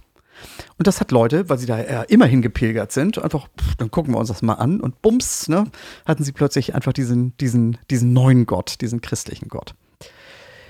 Mm, Mal zwei Ansätze dazu. Also, wir, wir haben ja es auf der einen Seite zu tun, einfach mit dem Göttlichen an sich. Das ist so das eine, was man sich vorstellen kann. Also gibt es einfach eine Urheberschaft für alles, was so ist. Und ähm, gibt es eine finale Instanz, in die wir wieder eingehen. Und irgendjemand, der einfach vielleicht da ist und uns trägt. Oder mehrere. Oder, oder ja, oder mehrere. Auf jeden Fall. Also das, äh, es gibt ja, auch Religionskonstrukte. Göttliches Prinzip, genau. Der, der, der, der, ähm, der Hinduismus zum Beispiel, ne? Ist ja, also, da gibt es für den Gott der Pfefferstreuer. Und sagen, ne, ist vielleicht nicht so bedeutend, aber ne, wenn ich einfach guten Pfeffer haben will, dann würde ich Äh, da einfach mal ein kleines Opfer. wahr? Gibt's- ja, gibt es. Gibt Okay. es. Würde ich mal ein kleines Opfer. Ähm, Ich, da bin so- ich gar nicht so, so bewandert, aber mir, ich kenne nur halt die, so Gottheiten aus dem alten Griechenland oder Ja. also, sagen wir, fürs Wasser und für, für die Blitze und Zeus als Ja. Oberster. Oder ähm, Rom, Ja. Jupiter sind ähnliche Gottheiten. Und das war, und das war ja immer Streit schon, zu sagen, wel- welcher Gott ist der richtige? Und ähm, inzwischen haben sich ja also zumindest äh, also drei Weltreligionen, nämlich das Christentum, der, der Islam und auch das Judentum, ähm, darauf verständigt zu sagen, wir beten zumindest denselben Gott an, nämlich den einen Gott, den es gibt. Und ähm, im Christentum ähm, Aber der, Hinduismus ist ja, ist das ja, und der, und der Hinduismus ist, nee, da, da gibt es einfach, da gibt es verschiedene Götter Ja. mit verschiedenen Herkünften. Da gibt es auch Ursprungsgötter, ne? also Ja. Shiva, Krishna und wie sie nicht alle heißen, drei Stück, glaube ich. Und, ähm, und dann eben ganz viele Untergötter. Das ist in der Tat. äh, aber das ist ja eigentlich vom Ding her nicht dann vereinbar. nein, ist es nicht. Und ich meine, das ist ja eine mit auch der größeren Religion. Ja, das, das stimmt. Also das ist ja da schon der erste Widerspruch, den man findet. Es, ist es wirklich ein Widerspruch? Also der Widerspruch ist ja, also wenn ich auf der Suche nach einem, nach, nach dem Göttlichen bin, also einfach eine Frage habe an, könnte es sein, dass es eben das Letzte gibt, sozusagen, oder etwas Göttliches, dann kann ich mir diese Angebote angucken, die ist da, ne? Also wie ist dein Gott, wie ist mein Gott? Und ähm, lange, dafür muss man ein Angebot auch, du hast ja auch Angebote abgelehnt. ja, Dann. ja, natürlich. Und, und vielfach, vielfach ist es ja so, dass einfach, äh, dass ähm, äh, auch in der Vergangenheit auch Religionen um ihren Gott gestritten haben. Also wer, wer, wer ist jetzt der Mächtigere? Wer hat jetzt mehr Power? Wer, wer kriegt es irgendwie am besten hin, sozusagen? Wer ist also ähm, mehr wahrhaftig und erlebbar und so weiter? Und ähm, das Christentum ist ja nach wie vor irgendwie die größte Weltreligion, die es, äh, auf, also auf der Welt, also mit 2,4 Milliarden Christen, die es irgendwie noch gibt. Also die Masse hat recht. Ähm, nee, aber die Masse sah, es gibt offensichtlich ein, der christliche Gott hat offensichtlich Mehr, eine mehr Macht. Na, das, nee, das auch nicht mal das, will ich sagen, weil Gott hat Macht, so Mhm. Punkt, sozusagen, unendliche Macht und es kann nur eingeben, davon bin ich schon überzeugt. Äh, Aber es gibt unterschiedliche Botschaften und ähm, die, die Botschaft des christlichen Gottes ist eben die, und eine schöne Überleitung, da sind wir jetzt, was wir eben Weihnachten feiern. Gott wird Mensch. Gott macht sich erlebbar, macht sich nahbar ähm, für den Menschen. Das ist, glaube ich, die Kernbotschaft des christlichen, des christlichen Gottes. Ähm, wird Mensch und stirbt als Mensch für die Menschheit.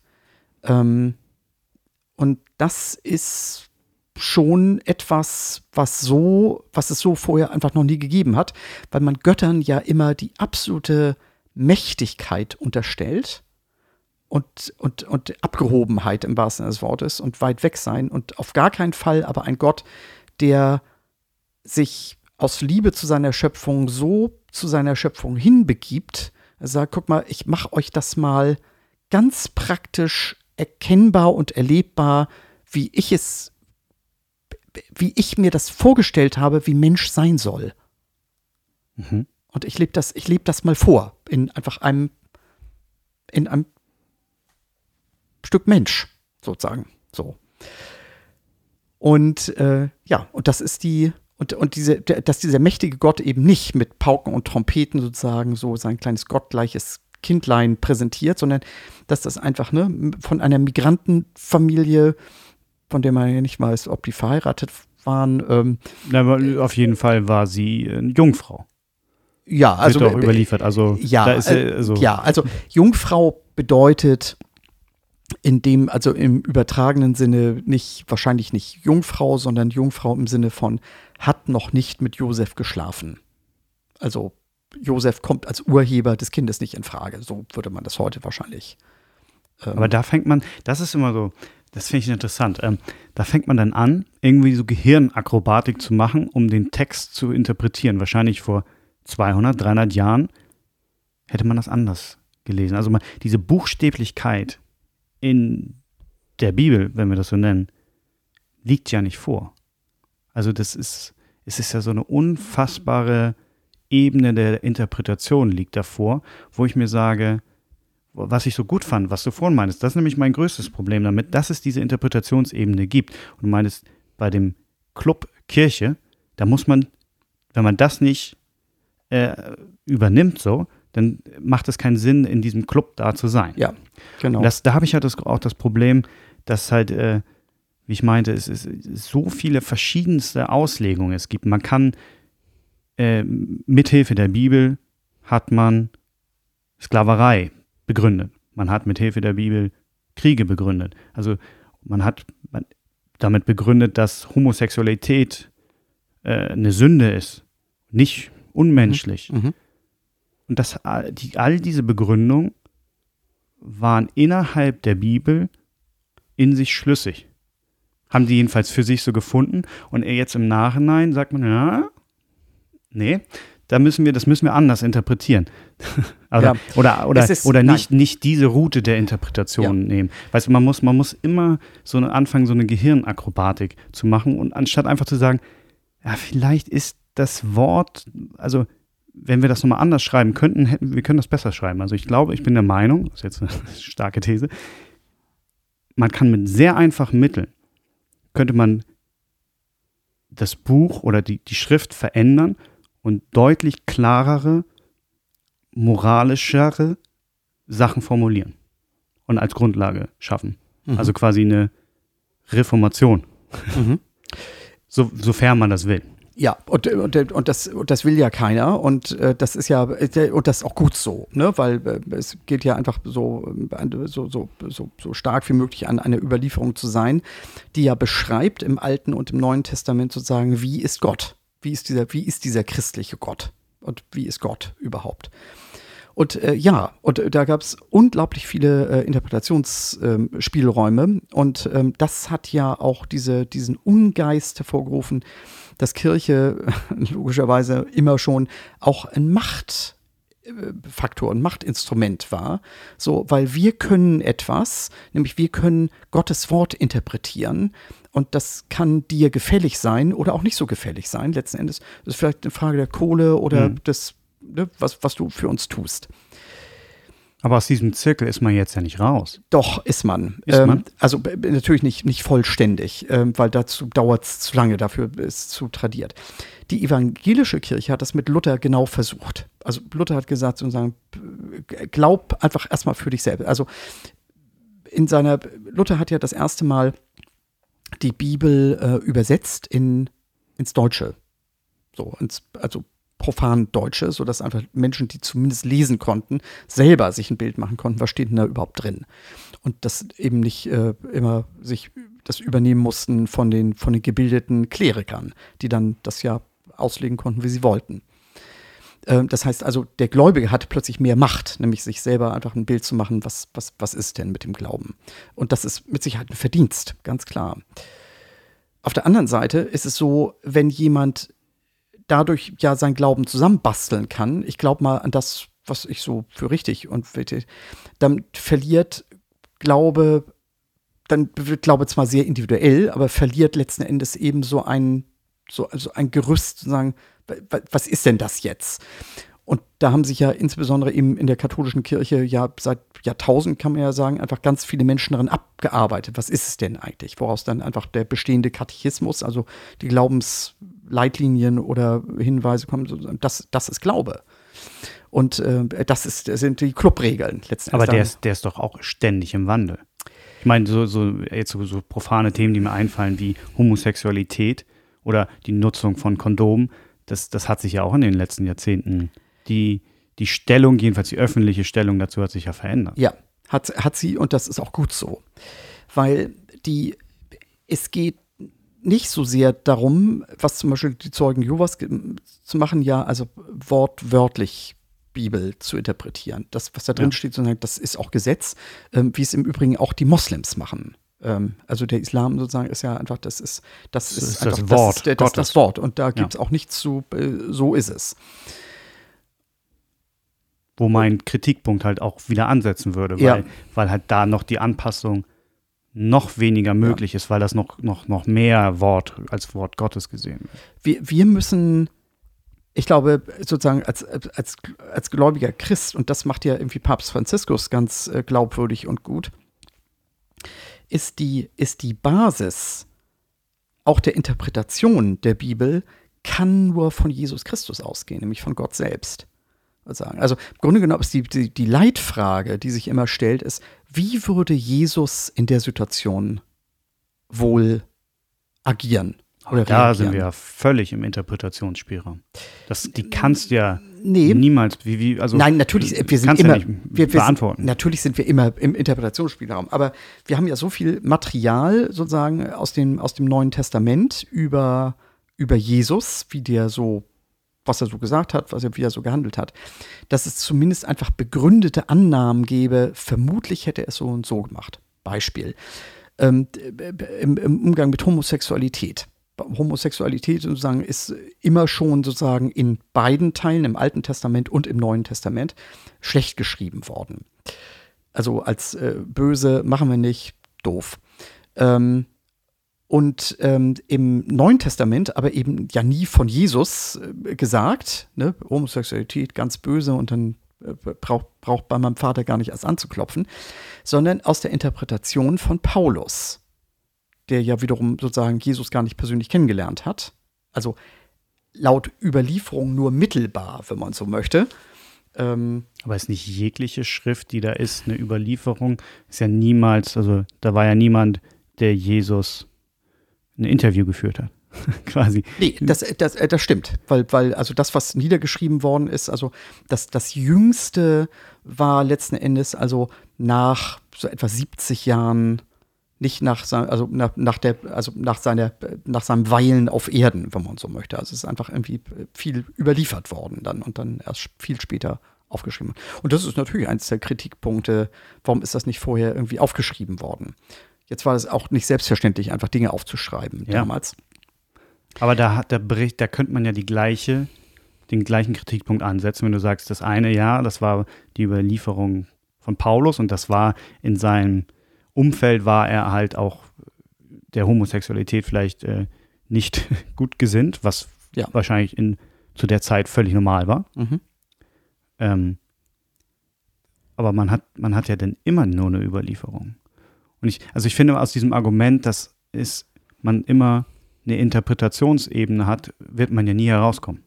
Nein, wird man nicht. Also insofern Und die ist im Wandel. Genau, und also insofern gibt es sowas wie die, die absolute Wahrheit nicht. Und das ist ja eben genau diese, dieses, dieses Dilemma, in dem sich ja Kirche, die ja eben auch sehen, äh, uns gehen immer mehr Gläubige irgendwie von der Kirche auch weg.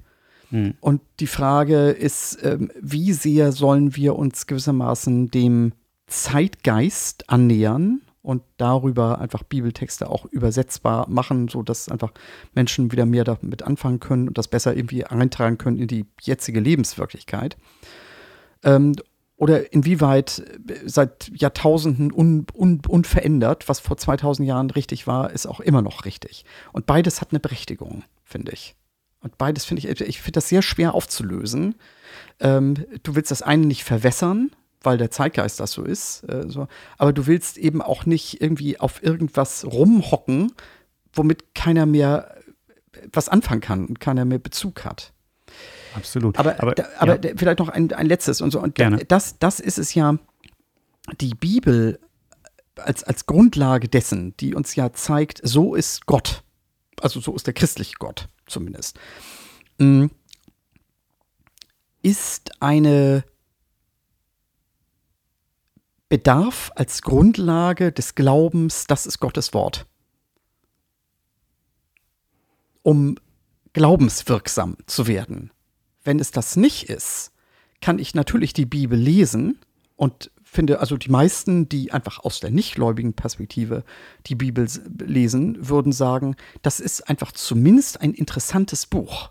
Also weil da einfach wirklich interessante Geschichten drin stehen, die einfach sehr was mit Menschheit auch zu tun haben. Und mit, da sind einfach viele Dinge drin, wo man so, ja, das, das war damals schon so, das ist auch immer noch so. Ne? Absolut. Aber ich meine, man kann in die Bibliothek gehen und äh, tausendfach sehr interessante Bücher finden. Ja. Äh, deswegen, und äh, du meinst gerade, die, es gibt in der Bibel keine absolute Wahrheit aufgrund äh, der ähm, Interpretationsebene, aber die absolute Wahrheit, dass es Gott gibt, ja. Und es, das, was das meinte ich, was ich vorhin mit dieser zirkulären Begründung habe, im Grunde die Bibel äh, erklärt einem erstmal, dass es einen Gott gibt und das ist dann gleichzeitig der Beweis dafür. Ja. Das ist halt zirku zirkulär. Das, also, das, also, wenn ich jetzt jemandem sage, ist jetzt vielleicht nicht das beste Beispiel, aber es fiel mir gerade nur ein, dass äh, Wasser, also ich lese in einem Buch, dass 100, bei 100 Grad Wasser bei Zimmertemperatur die Siedetemperatur erreicht hat, dann ist, steht das nicht nur im, im Buch und ist der Beweis, sondern das ist auch irgendwo anders, wo das Buch existiert, nicht so. Die, die Allgemeingültigkeit ist da sehr leicht erfahrbar, es ist testbar Ja. äh, und es ist nicht zirkulär, dass in dem, in dem Buch selber das, das beschrieben wird und dadurch, dass es wahr ist, sondern es ist auch ohne, dass die Beschreibung in dem Buch ist, es wahr. Ja. Und Ja, diese das- Argumentation, also ich, aus, aus dieser völlig, Wissenschaftlichkeit, völlig, das- völlig, völlig das, verständlich. das kann man Ja. in, in einem göttlichen Sinne äh, oder äh, Bezug eines Gottes, den gibt es nicht. Und ich habe mir so, so vielerlei, in der Philosophie ist ja gespickt mit, also die Ansätze von Gottesbeweisen Ja. sind, Ja, sind ja, ja. extrem hoch. Ja. Aber es, es, jeglicher wurde ja jedenfalls mit philosophischen Instrumenten über äh, die Prämissen in der Logik gebrochen und es faktisch konnte ihn ja keiner aufweisen bisher. Nee, es gibt, äh, äh, und das ist genau, und das macht ja, äh, das macht Glauben zu glauben und Wissen zu wissen. Richtig. Und- Und, damit, da, da ist halt der Knackpunkt für mich, Ja, wo ich, äh, wo, wo mein, meine Logik und mein Imperialismus einfach äh, endet. ja. Wo, wo, das ist quasi der Punkt, der mich abhält, ähm, dem Ganzen im wahrsten Sinne mehr Glauben zu schenken. Ja.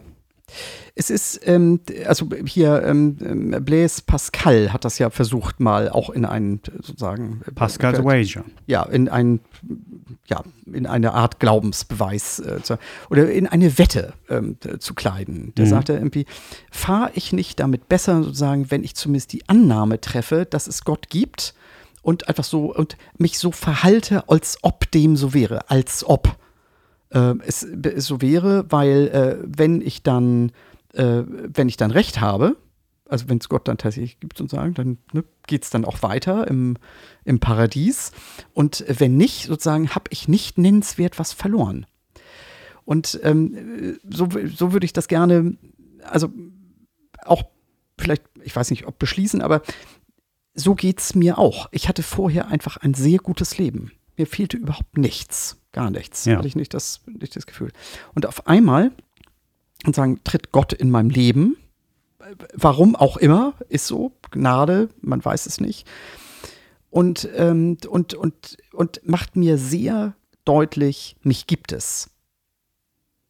Und seitdem verhalte ich mich, also versuche ich ihm näher auf die Spur zu kommen, was, was ist denn das für einer? Aber mal unabhängig davon, also ne, Stichwort Theologie, aber unabhängig davon, ähm, das hat mich bis heute nicht verlassen. Also dieses Gefühl, ich weiß, er ist da und ich kann mit ihm in Dialog treten. Und er ist für mich da. Ich habe ein individuelles Beziehung. Also Gott und ich haben eine individuelle Beziehung miteinander. In unserer ganz besonderen Art und Weise. Und das weiß ich für mich, Ja, dass dem so ist. Aber natürlich kann ich es dir nicht beweisen. das würde ich dir auch niemals, niemals, niemals nehmen wollen. Aber genauso. so, Gott, wie, komm, komm, komm, komm noch mal. So, Also wenn du das mal, könntest, mach, mach, mach mal das mal. Feuerchen. Fump. Also, äh, es würde mich sehr beeindrucken. Ja. So, ups. Ich weiß nicht, da würden noch, da würde ich ein paar Partytricks vielleicht noch, äh, das wäre meine erste Annahme, aber es wäre auf jeden Fall was, Nein. was mich sehr beeindrucken würde. Aber zu, zu, zu Pascal und äh, zu dir, ihr macht ja die Annahme eines christlichen Gottes.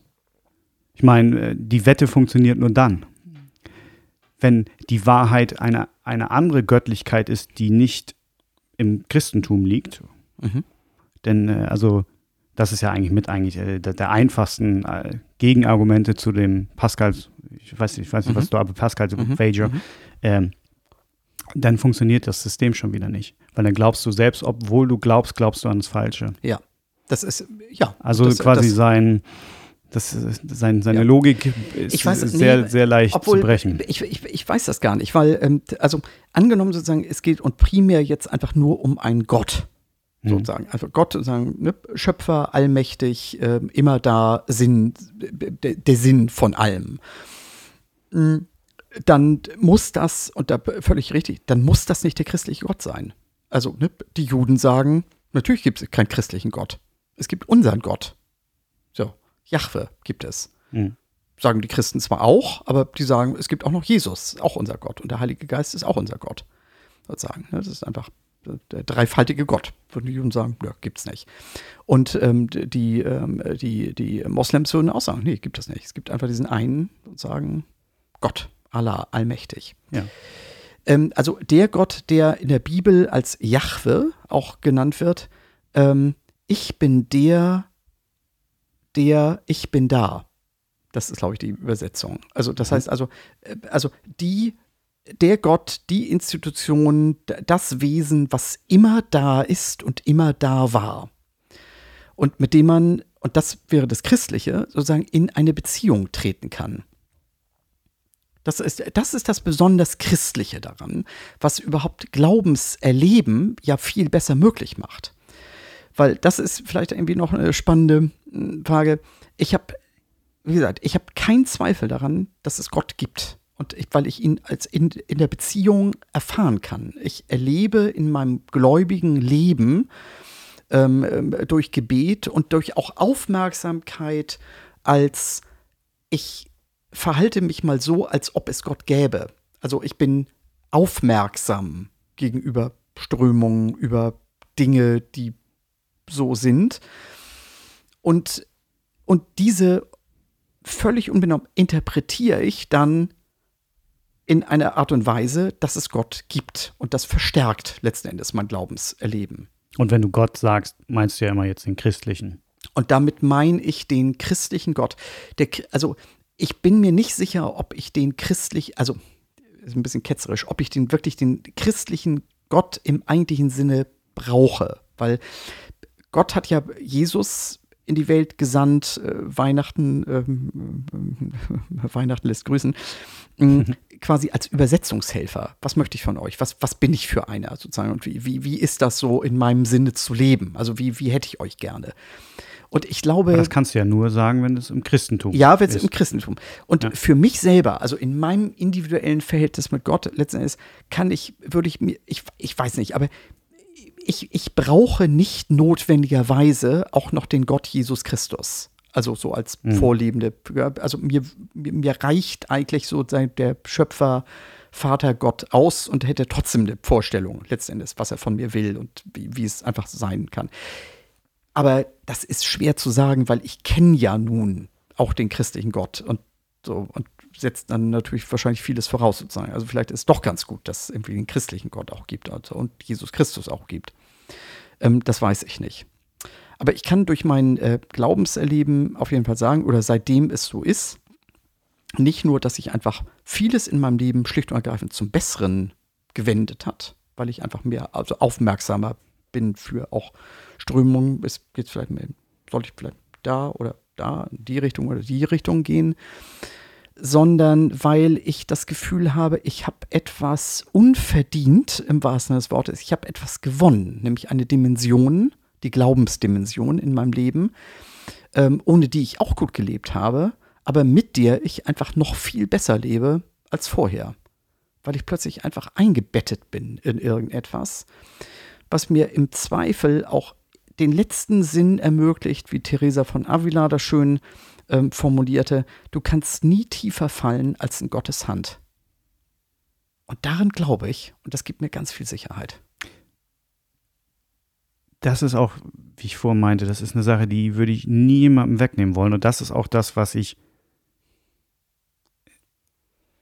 Positives sehe und auch dein, dein Erleben davon. Es ist schön, dich zu sehen, wie, wie euphorisch du da, darüber sprichst. Es ist für mich nicht nachvollziehbar.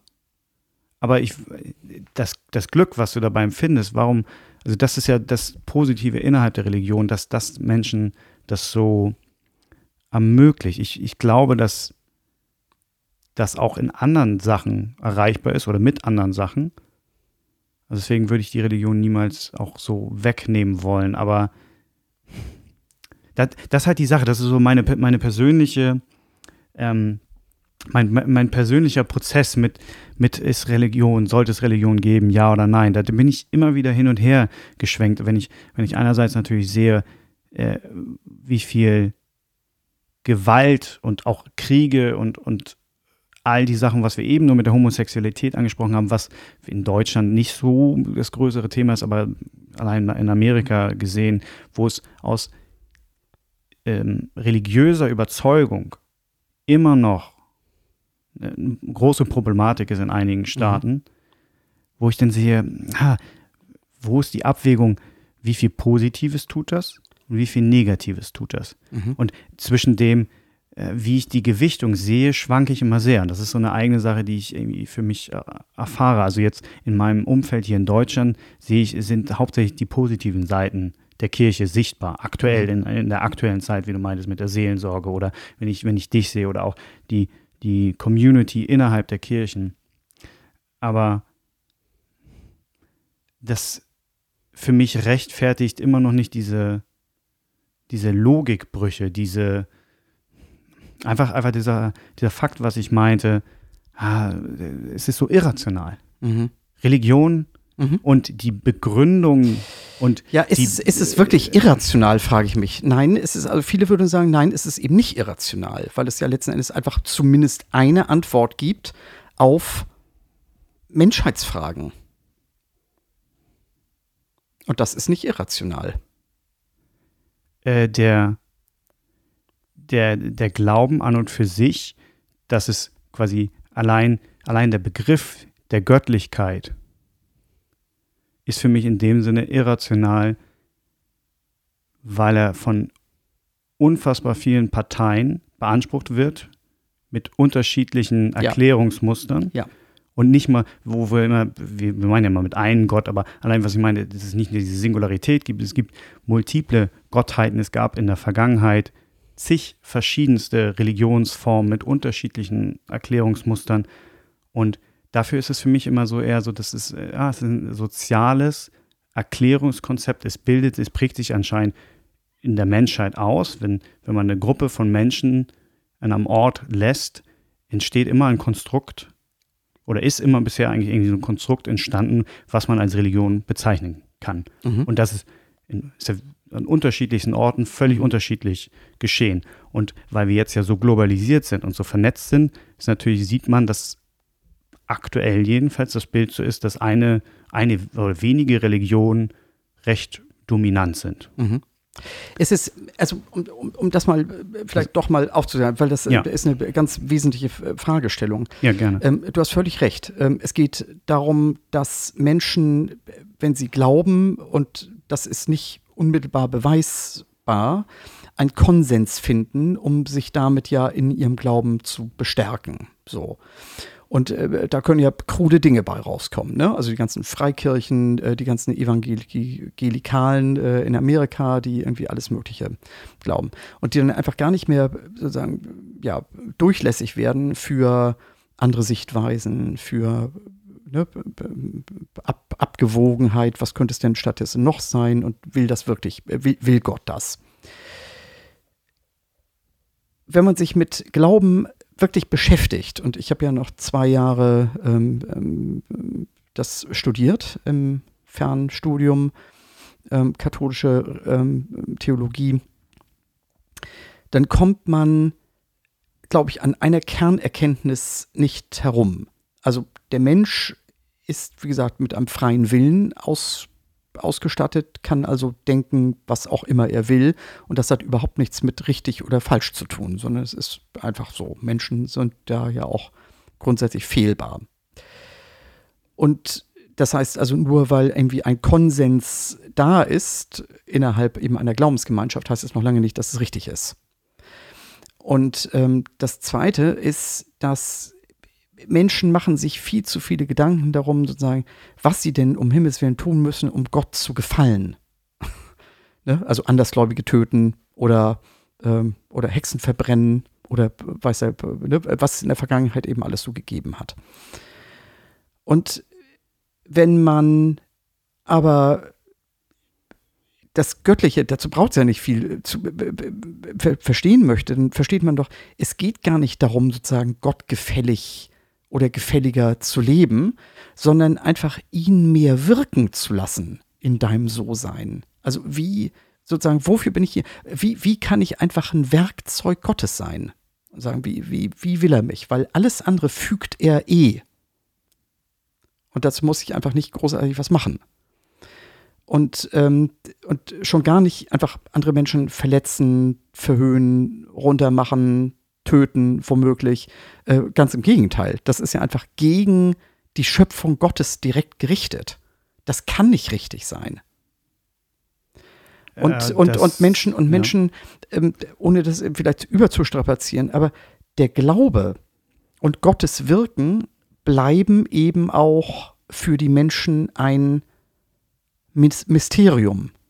Oder wie Karl Rahner das mal ausgedrückt hat, ähm, Glauben heißt die Unbegreiflichkeit Gottes ein Leben lang aushalten. Mhm.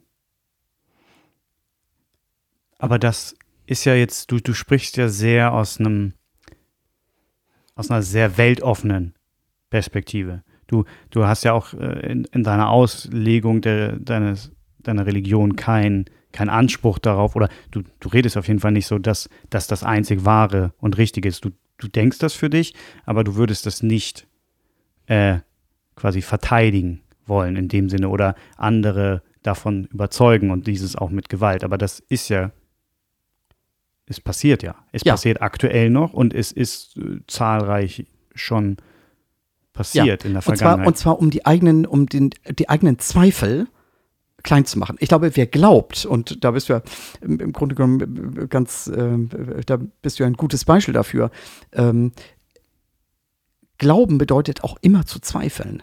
Ist das so richtig, woran ich überhaupt glaube? Kann es das denn wirklich geben, so ein Gott?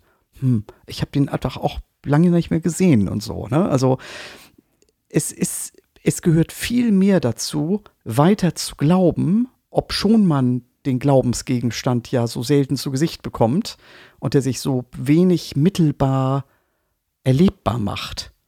Und deswegen haben Menschen natürlich das Bedürfnis, sich in kleinen Gruppen zusammen und sich immer wieder zu bestätigen. Dafür sind auch Gottesdienste da, ne? dass mhm. ich ja die Selbstvergewisserung und sagen, die, die anderen, so viele Idioten kann es doch gar nicht geben, dass einfach die jetzt auch wieder in die Kirche kommen. Also irgendwas muss ja vielleicht sein, vielleicht glaube ich ja doch an das Richtige. Ähm, so, so, ist es ja. Und das, das meine ich einfach mit dem, dem Aushalten können der eigenen Zweifel.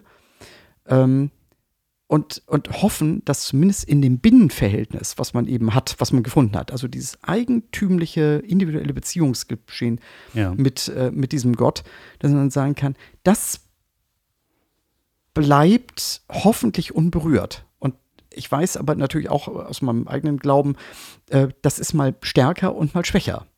Aber es war eben noch nie weg, seitdem ich es mhm. gefunden habe. Und darüber bin ich sehr froh. Und darüber mache ich mir auch gar keine großen Gedanken, warum das so ist. Also ich nehme das einfach hin und ja. freue mich dran, dass das so ist. Interessant. Wie, wie kann man denn, also ich finde find das schön, wie du es meinst mit dem Glauben ist äh, andauernd oder ein andauerndes auch Zweifeln dessen. Aber wieso glaubt, fängt man nicht erst an zu glauben, wenn man nicht mehr zweifelt? Warum nimmt man solch Konstrukt an, wenn es überhaupt noch, also wenn überhaupt Zweifel da sind. Das ist so für mich, ähm, wir, wir in den meisten Fällen testen wir Sachen und sind, räumen die Zweifel aus und nehmen dann die Wahrheit mhm. an, weil wir keine Zweifel mehr haben. Und das, die Wahrheit ist dann so lange bestehend, bis entweder neue Zweifel kommen die dann wieder getestet werden. Und wenn das besteht, bleibt das erhalten. Mhm. Und andernfalls, wenn die Zweifel berechtigterweise sind, dann sehen wir an, dass unser Konstrukt, was wir hatten, falsch war. Mhm. So, so würde ja. man ja denken, ja. so sollte man vorgehen. Ja. Und wenn, wenn Glauben ein andauerndes Aushalten von Zweifeln ist, dann, also das ist wieder so eine Sache. Also ich habe so viele Fragen und Zweifel und erst wenn alle aus dem Weg geräumt sind, dann kann ich sagen, okay, jetzt, jetzt würde das für mich Sinn machen. Ja. Weil es, weil es, weil es, ich glaube, es ist deswegen so, das aushalten zu wollen oder zu können, hat was damit zu tun, weil es um so viel geht. Es ist so eine.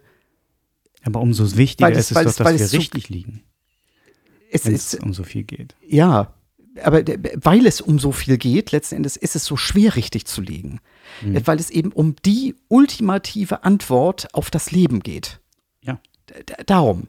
Und wenn ich auch nur eine Spur Ahnung habe, vielleicht ist das, wo ich heute meine Antworten oder meinen Sinn daraus schöpfe. Und das ist ja bei vielen, ich habe das schon erwähnt mit dem, äh, mit dem Bedarf nach Spiritualität, der offensichtlich zunimmt, hm, dass Menschen ja merken, wir werden immer leerer, je besser es uns geht wirtschaftlich. Kaufen und so keine Befriedigung mehr, so richtig tiefe Beziehungen gibt es nicht mehr und so weiter und so fort. Was bleibt dann noch? Und auch darauf zahlt die Antwort nach Gott und Glauben letzten Endes ein, ob man, ob man das eben erwischt. Und wenn man eben nur ansatzweise denkt, vielleicht kann das, ich spreche gar nicht vom Jenseits, aber vielleicht mhm. kann das meine Rettung sein, im Sinne von, nämlich einfach eine, eine gute Antwort zu finden, mit der ich gut weiterleben kann, dann ist es vielleicht auch wert, trotz aller Zweifel dran zu bleiben und weiter zu tun, als ob es das wäre. Auch ermangels Alternativen letzten Endes. Ja, wahrscheinlich, aber in der Religiosität, Alternativen gibt es viele, aber aber äh, du hast vollkommen recht, also dass die Spiritualität ähm, eine, eine große Rolle spielt. Und da habe ich auch ein anderes Meinungsbild drüber. Für mich ist, ist da auch eine Trennlinie erkennbar und zu ziehen, weil für mich ist Spiritualität ist nicht zwangsläufig religiös. Äh, häufig. Aber man kann, und jetzt bewegen wir uns ja, das ist ja Spiritualität mehr eigentlich auch aus dem, wie ich das jetzt so erlebe in der Neuzeit, aus dem äh, ost, östlichen Raum, wenn wir in Richtung Meditation oder Buddhismus gehen, wo wir eh schon in einer ganz anderen Richtung sind. Der Buddhismus an und für sich ist ja, ja ich weiß nicht, bezeichnet man das als atheistisch? Es, es gibt ja eigentlich keine, keinen Gott. Richtig. Da sind wir schon mal schon bei der ersten Sache. Ja. Deswegen ist für mich der Buddhismus als einer Form der Religion ganz anders in der Betrachtung, weil sie gar nicht dieses, die, die, die kümmern sich gar nicht um das nee, Thema der, der nee. Göttlichkeit, sondern ja. mehr, mehr um den, um den Menschen selber. Ja. Und da ja. bewegen wir uns in der Spiritualität. Und auch, ich meine, ähm, Meditationsformen ähm, werden wissenschaftlicher sind unfassbar äh, auch untersucht und haben so viele positive Effekte, aber die kann man ja auch innerlich in Menschen selbst erklären, unabhängig von irgendwas außen. Mhm. Und ich finde, man kann ja auch ein spirituelles Leben führen, ohne dass man gleich Annahmen äh, anstellt, die, die solch, solche Fragen beantworten. Ja, jein. Ähm, natürlich kann man das machen. Ich finde es immer schön, wenn Spiritualität und Glauben, wenn das auch noch beinhaltet, etwas, was über dich selber hinausweist. Weil ich glaube, irgendwie eins, woran wir am meisten leiden als Menschen, ist einfach diese enorme Selbstbezogenheit. Und uns einfach einordnen zu können. Und das fällt vielleicht auch vielen so schwer, einfach sich einfach als Mensch kleiner zu machen, sich einfach einzuordnen in einem großen Plan möglicherweise und gleichzeitig aber so groß zu machen, dass ich mich erfahren kann als sozusagen, obwohl es Milliarden von uns und mir gibt, ähm, als ein individuell geliebtes Wesen, mein Schöpfer Gottes. Aber ist nicht eigentlich, also ich fühle mich, also jetzt, jetzt ich mache eine These mal, stelle ich mal nicht. Ich würde sagen, ich fühle mich eingeordneter, weil ich nicht an einen Gott glaube, zu dem ich eine persönliche Beziehung habe. Ich sehe dass wir hier auf unserer Erde sind, in einem Sonnensystem, in unfassbarer, äh, gigantischen Universum, wo wir uns befinden, was, undefin also, was unfassbar groß ist, Millionen von Jahren alt. Und wir eigentlich ein Konstrukt so sind, was wohl möglich auch irgendwo anders existieren könnte in was was ich für einer Lebensform. Und eigentlich, wenn man sich all diese Sachen betrachtet, dass wir so unwichtig, so klein, um das Wort zu verwenden, äh, sind, dass ich mir niemals anmaßen würde, dass irgendwas, was in der Dimension, wie eine Gottheit beschrieben wird, sich irgendwie überhaupt nur mit mir beschäftigt. Also ich mhm. finde, das ist ja mhm. sehr mhm. egoistisch betrachtet, wenn man denkt, dass der Schöpfer das, was alles, was wir wahrnehmen, eine persönliche Beziehung mit mir hat. Mhm. Ist das nicht egoistisch? Das, äh, das ist äh, total, das ist sehr egoistisch, aber ja. gleichzeitig einfach eine der schönsten Annahmen, die man überhaupt treffen kann. Also, dass ich so eine Bedeutung habe, dass, und daraus lässt sich ja letzten Endes eben auch die Würde des Menschen herleiten. Ne? Wenn, wenn ich tatsächlich so ein kleines, zufälliges, zusammengewürfeltes Konstrukt aus Atomen und so weiter äh, bin, ähm, ja. völlig dem Zufall unterworfen, dann ist es egal, dann ist meine Existenz völlig egal.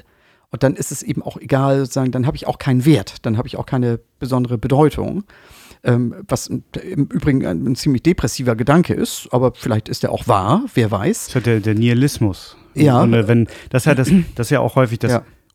wo die Antithese zu, ja. oh, wenn du nicht glaubst, dann musst du bist du Nihilist, denn es hat alles, wo ist denn der Sinn? Ja, und vor dem, vor dem Hintergrund, so ganz aktuell ist natürlich ja. sozusagen, sind dann einfach auch alle Anti-Corona-Maßnahmen sozusagen tatsächlich äh, Blödsinn. Weil es hat ja eh keine Bedeutung. Menschliches Leben hat keine Bedeutung.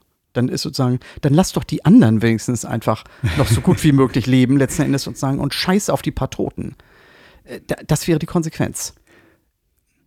Für, für mich nicht, weil auch wenn Sinnlosigkeit existiert als großes Ganze, ist es nicht sinnlos, was ich tue und weil auch wenn du Sinn selber konstruierst, ist es halt in einem, in einem, großen Sandkasten der Sinnlosigkeit, kann, kann eine Sandburg äh, des Sinnes, kann man sich schaffen.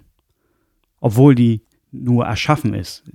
Sie ist nicht objektiv da, sondern es ist halt eine subjektive Sinnesgebung. Und die haben wir in der Gesellschaft äh, in vielerlei Hinsichten, haben wir geteilte Sinnesvorstellungen. Mhm.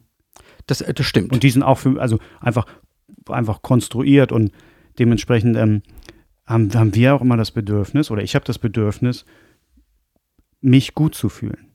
Und mhm. mich manchmal gut zu fühlen, kann auch dadurch erfolgen, anderen Menschen was Gutes zu tun, weil ich mich wieder gut fühle dadurch. Mhm. Genau. Also, also gar nicht im, im, völligen Altruismus, aber Gutes tun, weil man sich auch selber gut fühlt. Und das kann ja auch in der Gesellschaft dann äh, sehr positive Effekte haben. Mhm. Und auch jetzt für, für uns, äh, wenn wir überleben wollen, die Gesellschaft aufrechtzuerhalten, hat, hat für mich äh, auch einen hohen Stellenwert. Völlig unabhängig davon, ob das Leben sinnvoll ist oder nicht. Mhm. Also in, im ganz großen Sinne gesprochen, sinnvoll mhm. ist. Das stimmt. Und da, da hast du, und da, natürlich, also ich glaube, ist es gut und richtig, dass jeder Mensch einfach auch schaut, sozusagen, wo, wo ist der Sinngehalt, zumindest einfach für mein eigenes Leben oder wie, ja. wie kann ich mein Leben einfach sinnvoll gestalten. Äh, und zwar nicht nur für mich selbst, äh, oder das ist eine Antwort, die sich letzten Endes ergibt. Also, dass irgendwie ja. ein sinnvoll für mich gestaltetes Leben häufig was damit zu tun hat, dass ich es einfach für andere auch sinnvoll gestalte. Ja. Ähm, das ist aber, da muss man erstmal drauf kommen, ähm, vor lauter Lachen. Und auf der anderen Seite aber natürlich das Gefühl zu haben, ich möchte nicht meiner kleinen, verrückten Mini-Pseudo-Religionssinnsuche angehören, sondern es gibt mir natürlich auch ein besseres Gefühl, wenn ich das Gefühl habe, ich bin eben nicht alleine. Und es gibt einfach Menschen, vielleicht 2,2 Milliarden, die zumindest sagen, nee, das ist einfach gar nicht so verrückt, wenn man eben so an einen Mensch, an einen Gott denkt, ähm, der irgendwie den Menschen geschaffen hat, der irgendwie selber Mensch geworden ist, der äh, für die Sünden und die Fehlbarkeiten des Menschen, so wie er ihn nicht wollte, am Kreuz gestorben ist. Das ist natürlich, das sind auch ziemlich harte Botschaften, aber es gibt einfach Menschen, die das nicht verrückt finden oder die einfach zumindest in dieser Botschaft irgendwas Tröstliches für sich finden und was Sinnhaftes. Und äh, zu denen gehöre ich. Das ist auch völlig, äh, völlig, völlig in Ordnung. Würde ich ähm, alleine, ich könnte es nicht. Ich glaube, dich, dich, es war nie mein Ziel, dich in irgendeiner Weise überzeugen, genauso wenig wie dein Ziel ist, mich zu überzeugen, sondern es ist ja einfach nur ein hoffentlich ein bisschen konstruktiver Austausch. Und ich fand einfach nur die Sinneserfahrung, die du durchlebt hast, gerade weil sie ja erst zum späteren Zeitpunkt kommt, sehr, sehr interessant, wie, wie du da quasi den Glauben gefunden hast. Mhm. Und ich glaube auch, dass das für dich äh, in, in, dem, in dem Leben viel, also so, so strahlst du es auf jeden Fall aus, unfassbar viel Halt gibt. Mhm. Und das ist halt die Frage, egal ob es, wenn es jetzt richtig oder falsch ist oder, oder wie auch immer, so, solange es quasi für, für dich und die Umwelt gut ist, ist es wahrscheinlich dann auch, auch Meta, mit, metaphorisch gesprochen richtig. würde ich, würde ich sagen. Nur, nur, nur eine, eine Sache, völlig unabhängig davon, habe ich immer nur die Angst, dass wenn man mit Religion Antworten auf Fragen hat, wo man nicht faktische Antworten hat, äh, die Leute entmutigt, Fragen zu stellen. Mhm. Ja. Und das, Weil, das ist genau. Ich finde, man, ist, man, man muss, es ist ganz, ganz wichtig, sagen zu können, ich weiß es nicht. Ja. Deswegen würde ich mich auch, auch, auch selbst wenn ich gläubig wäre oder irgendwie in einer Religion zugehört hätte, ich glaube, ich würde mich immer davon befreien, mich als Gnostiker zu bezeichnen, weil so dieses, diese Anmaßung, Wissen zu haben, verhindert, dass ich Fragen stelle. Mhm. Das ist, glaube ich, das Allerwichtigste. Mhm. Ja. Fragen zu haben. Ja. Und Fragen zu stellen. Und nicht eine vorgekaute Antwort quasi so zu nehmen. Das stimmt. Ja. Ja, dann äh, danke ich dir auf jeden Fall, ähm, dass du da neugierig warst und mal, mal erfahren wolltest. Und ähm, weil es einfach so schön ist, sozusagen, würde ich gerne einfach unser kleines Gespräch Ja. beenden mit ähm, dem wohl berühmtesten ähm, christlichen Gebet der Welt, dem Vater Unser, wenn ich, wenn es okay Se- ist. Selbstverständlich. Okay. Vater unser im Himmel, geheiligt werde dein Name. Dein Reich komme, dein Wille geschehe, wie im Himmel so auf Erden. Unser tägliches Brot gib uns heute und vergib uns unsere Schuld, wie auch wir vergeben unseren Schuldigern. Und führe uns nicht in Versuchung, sondern erlöse uns von dem Bösen. Denn dein ist das Reich und die Kraft und die Herrlichkeit in Ewigkeit. Amen.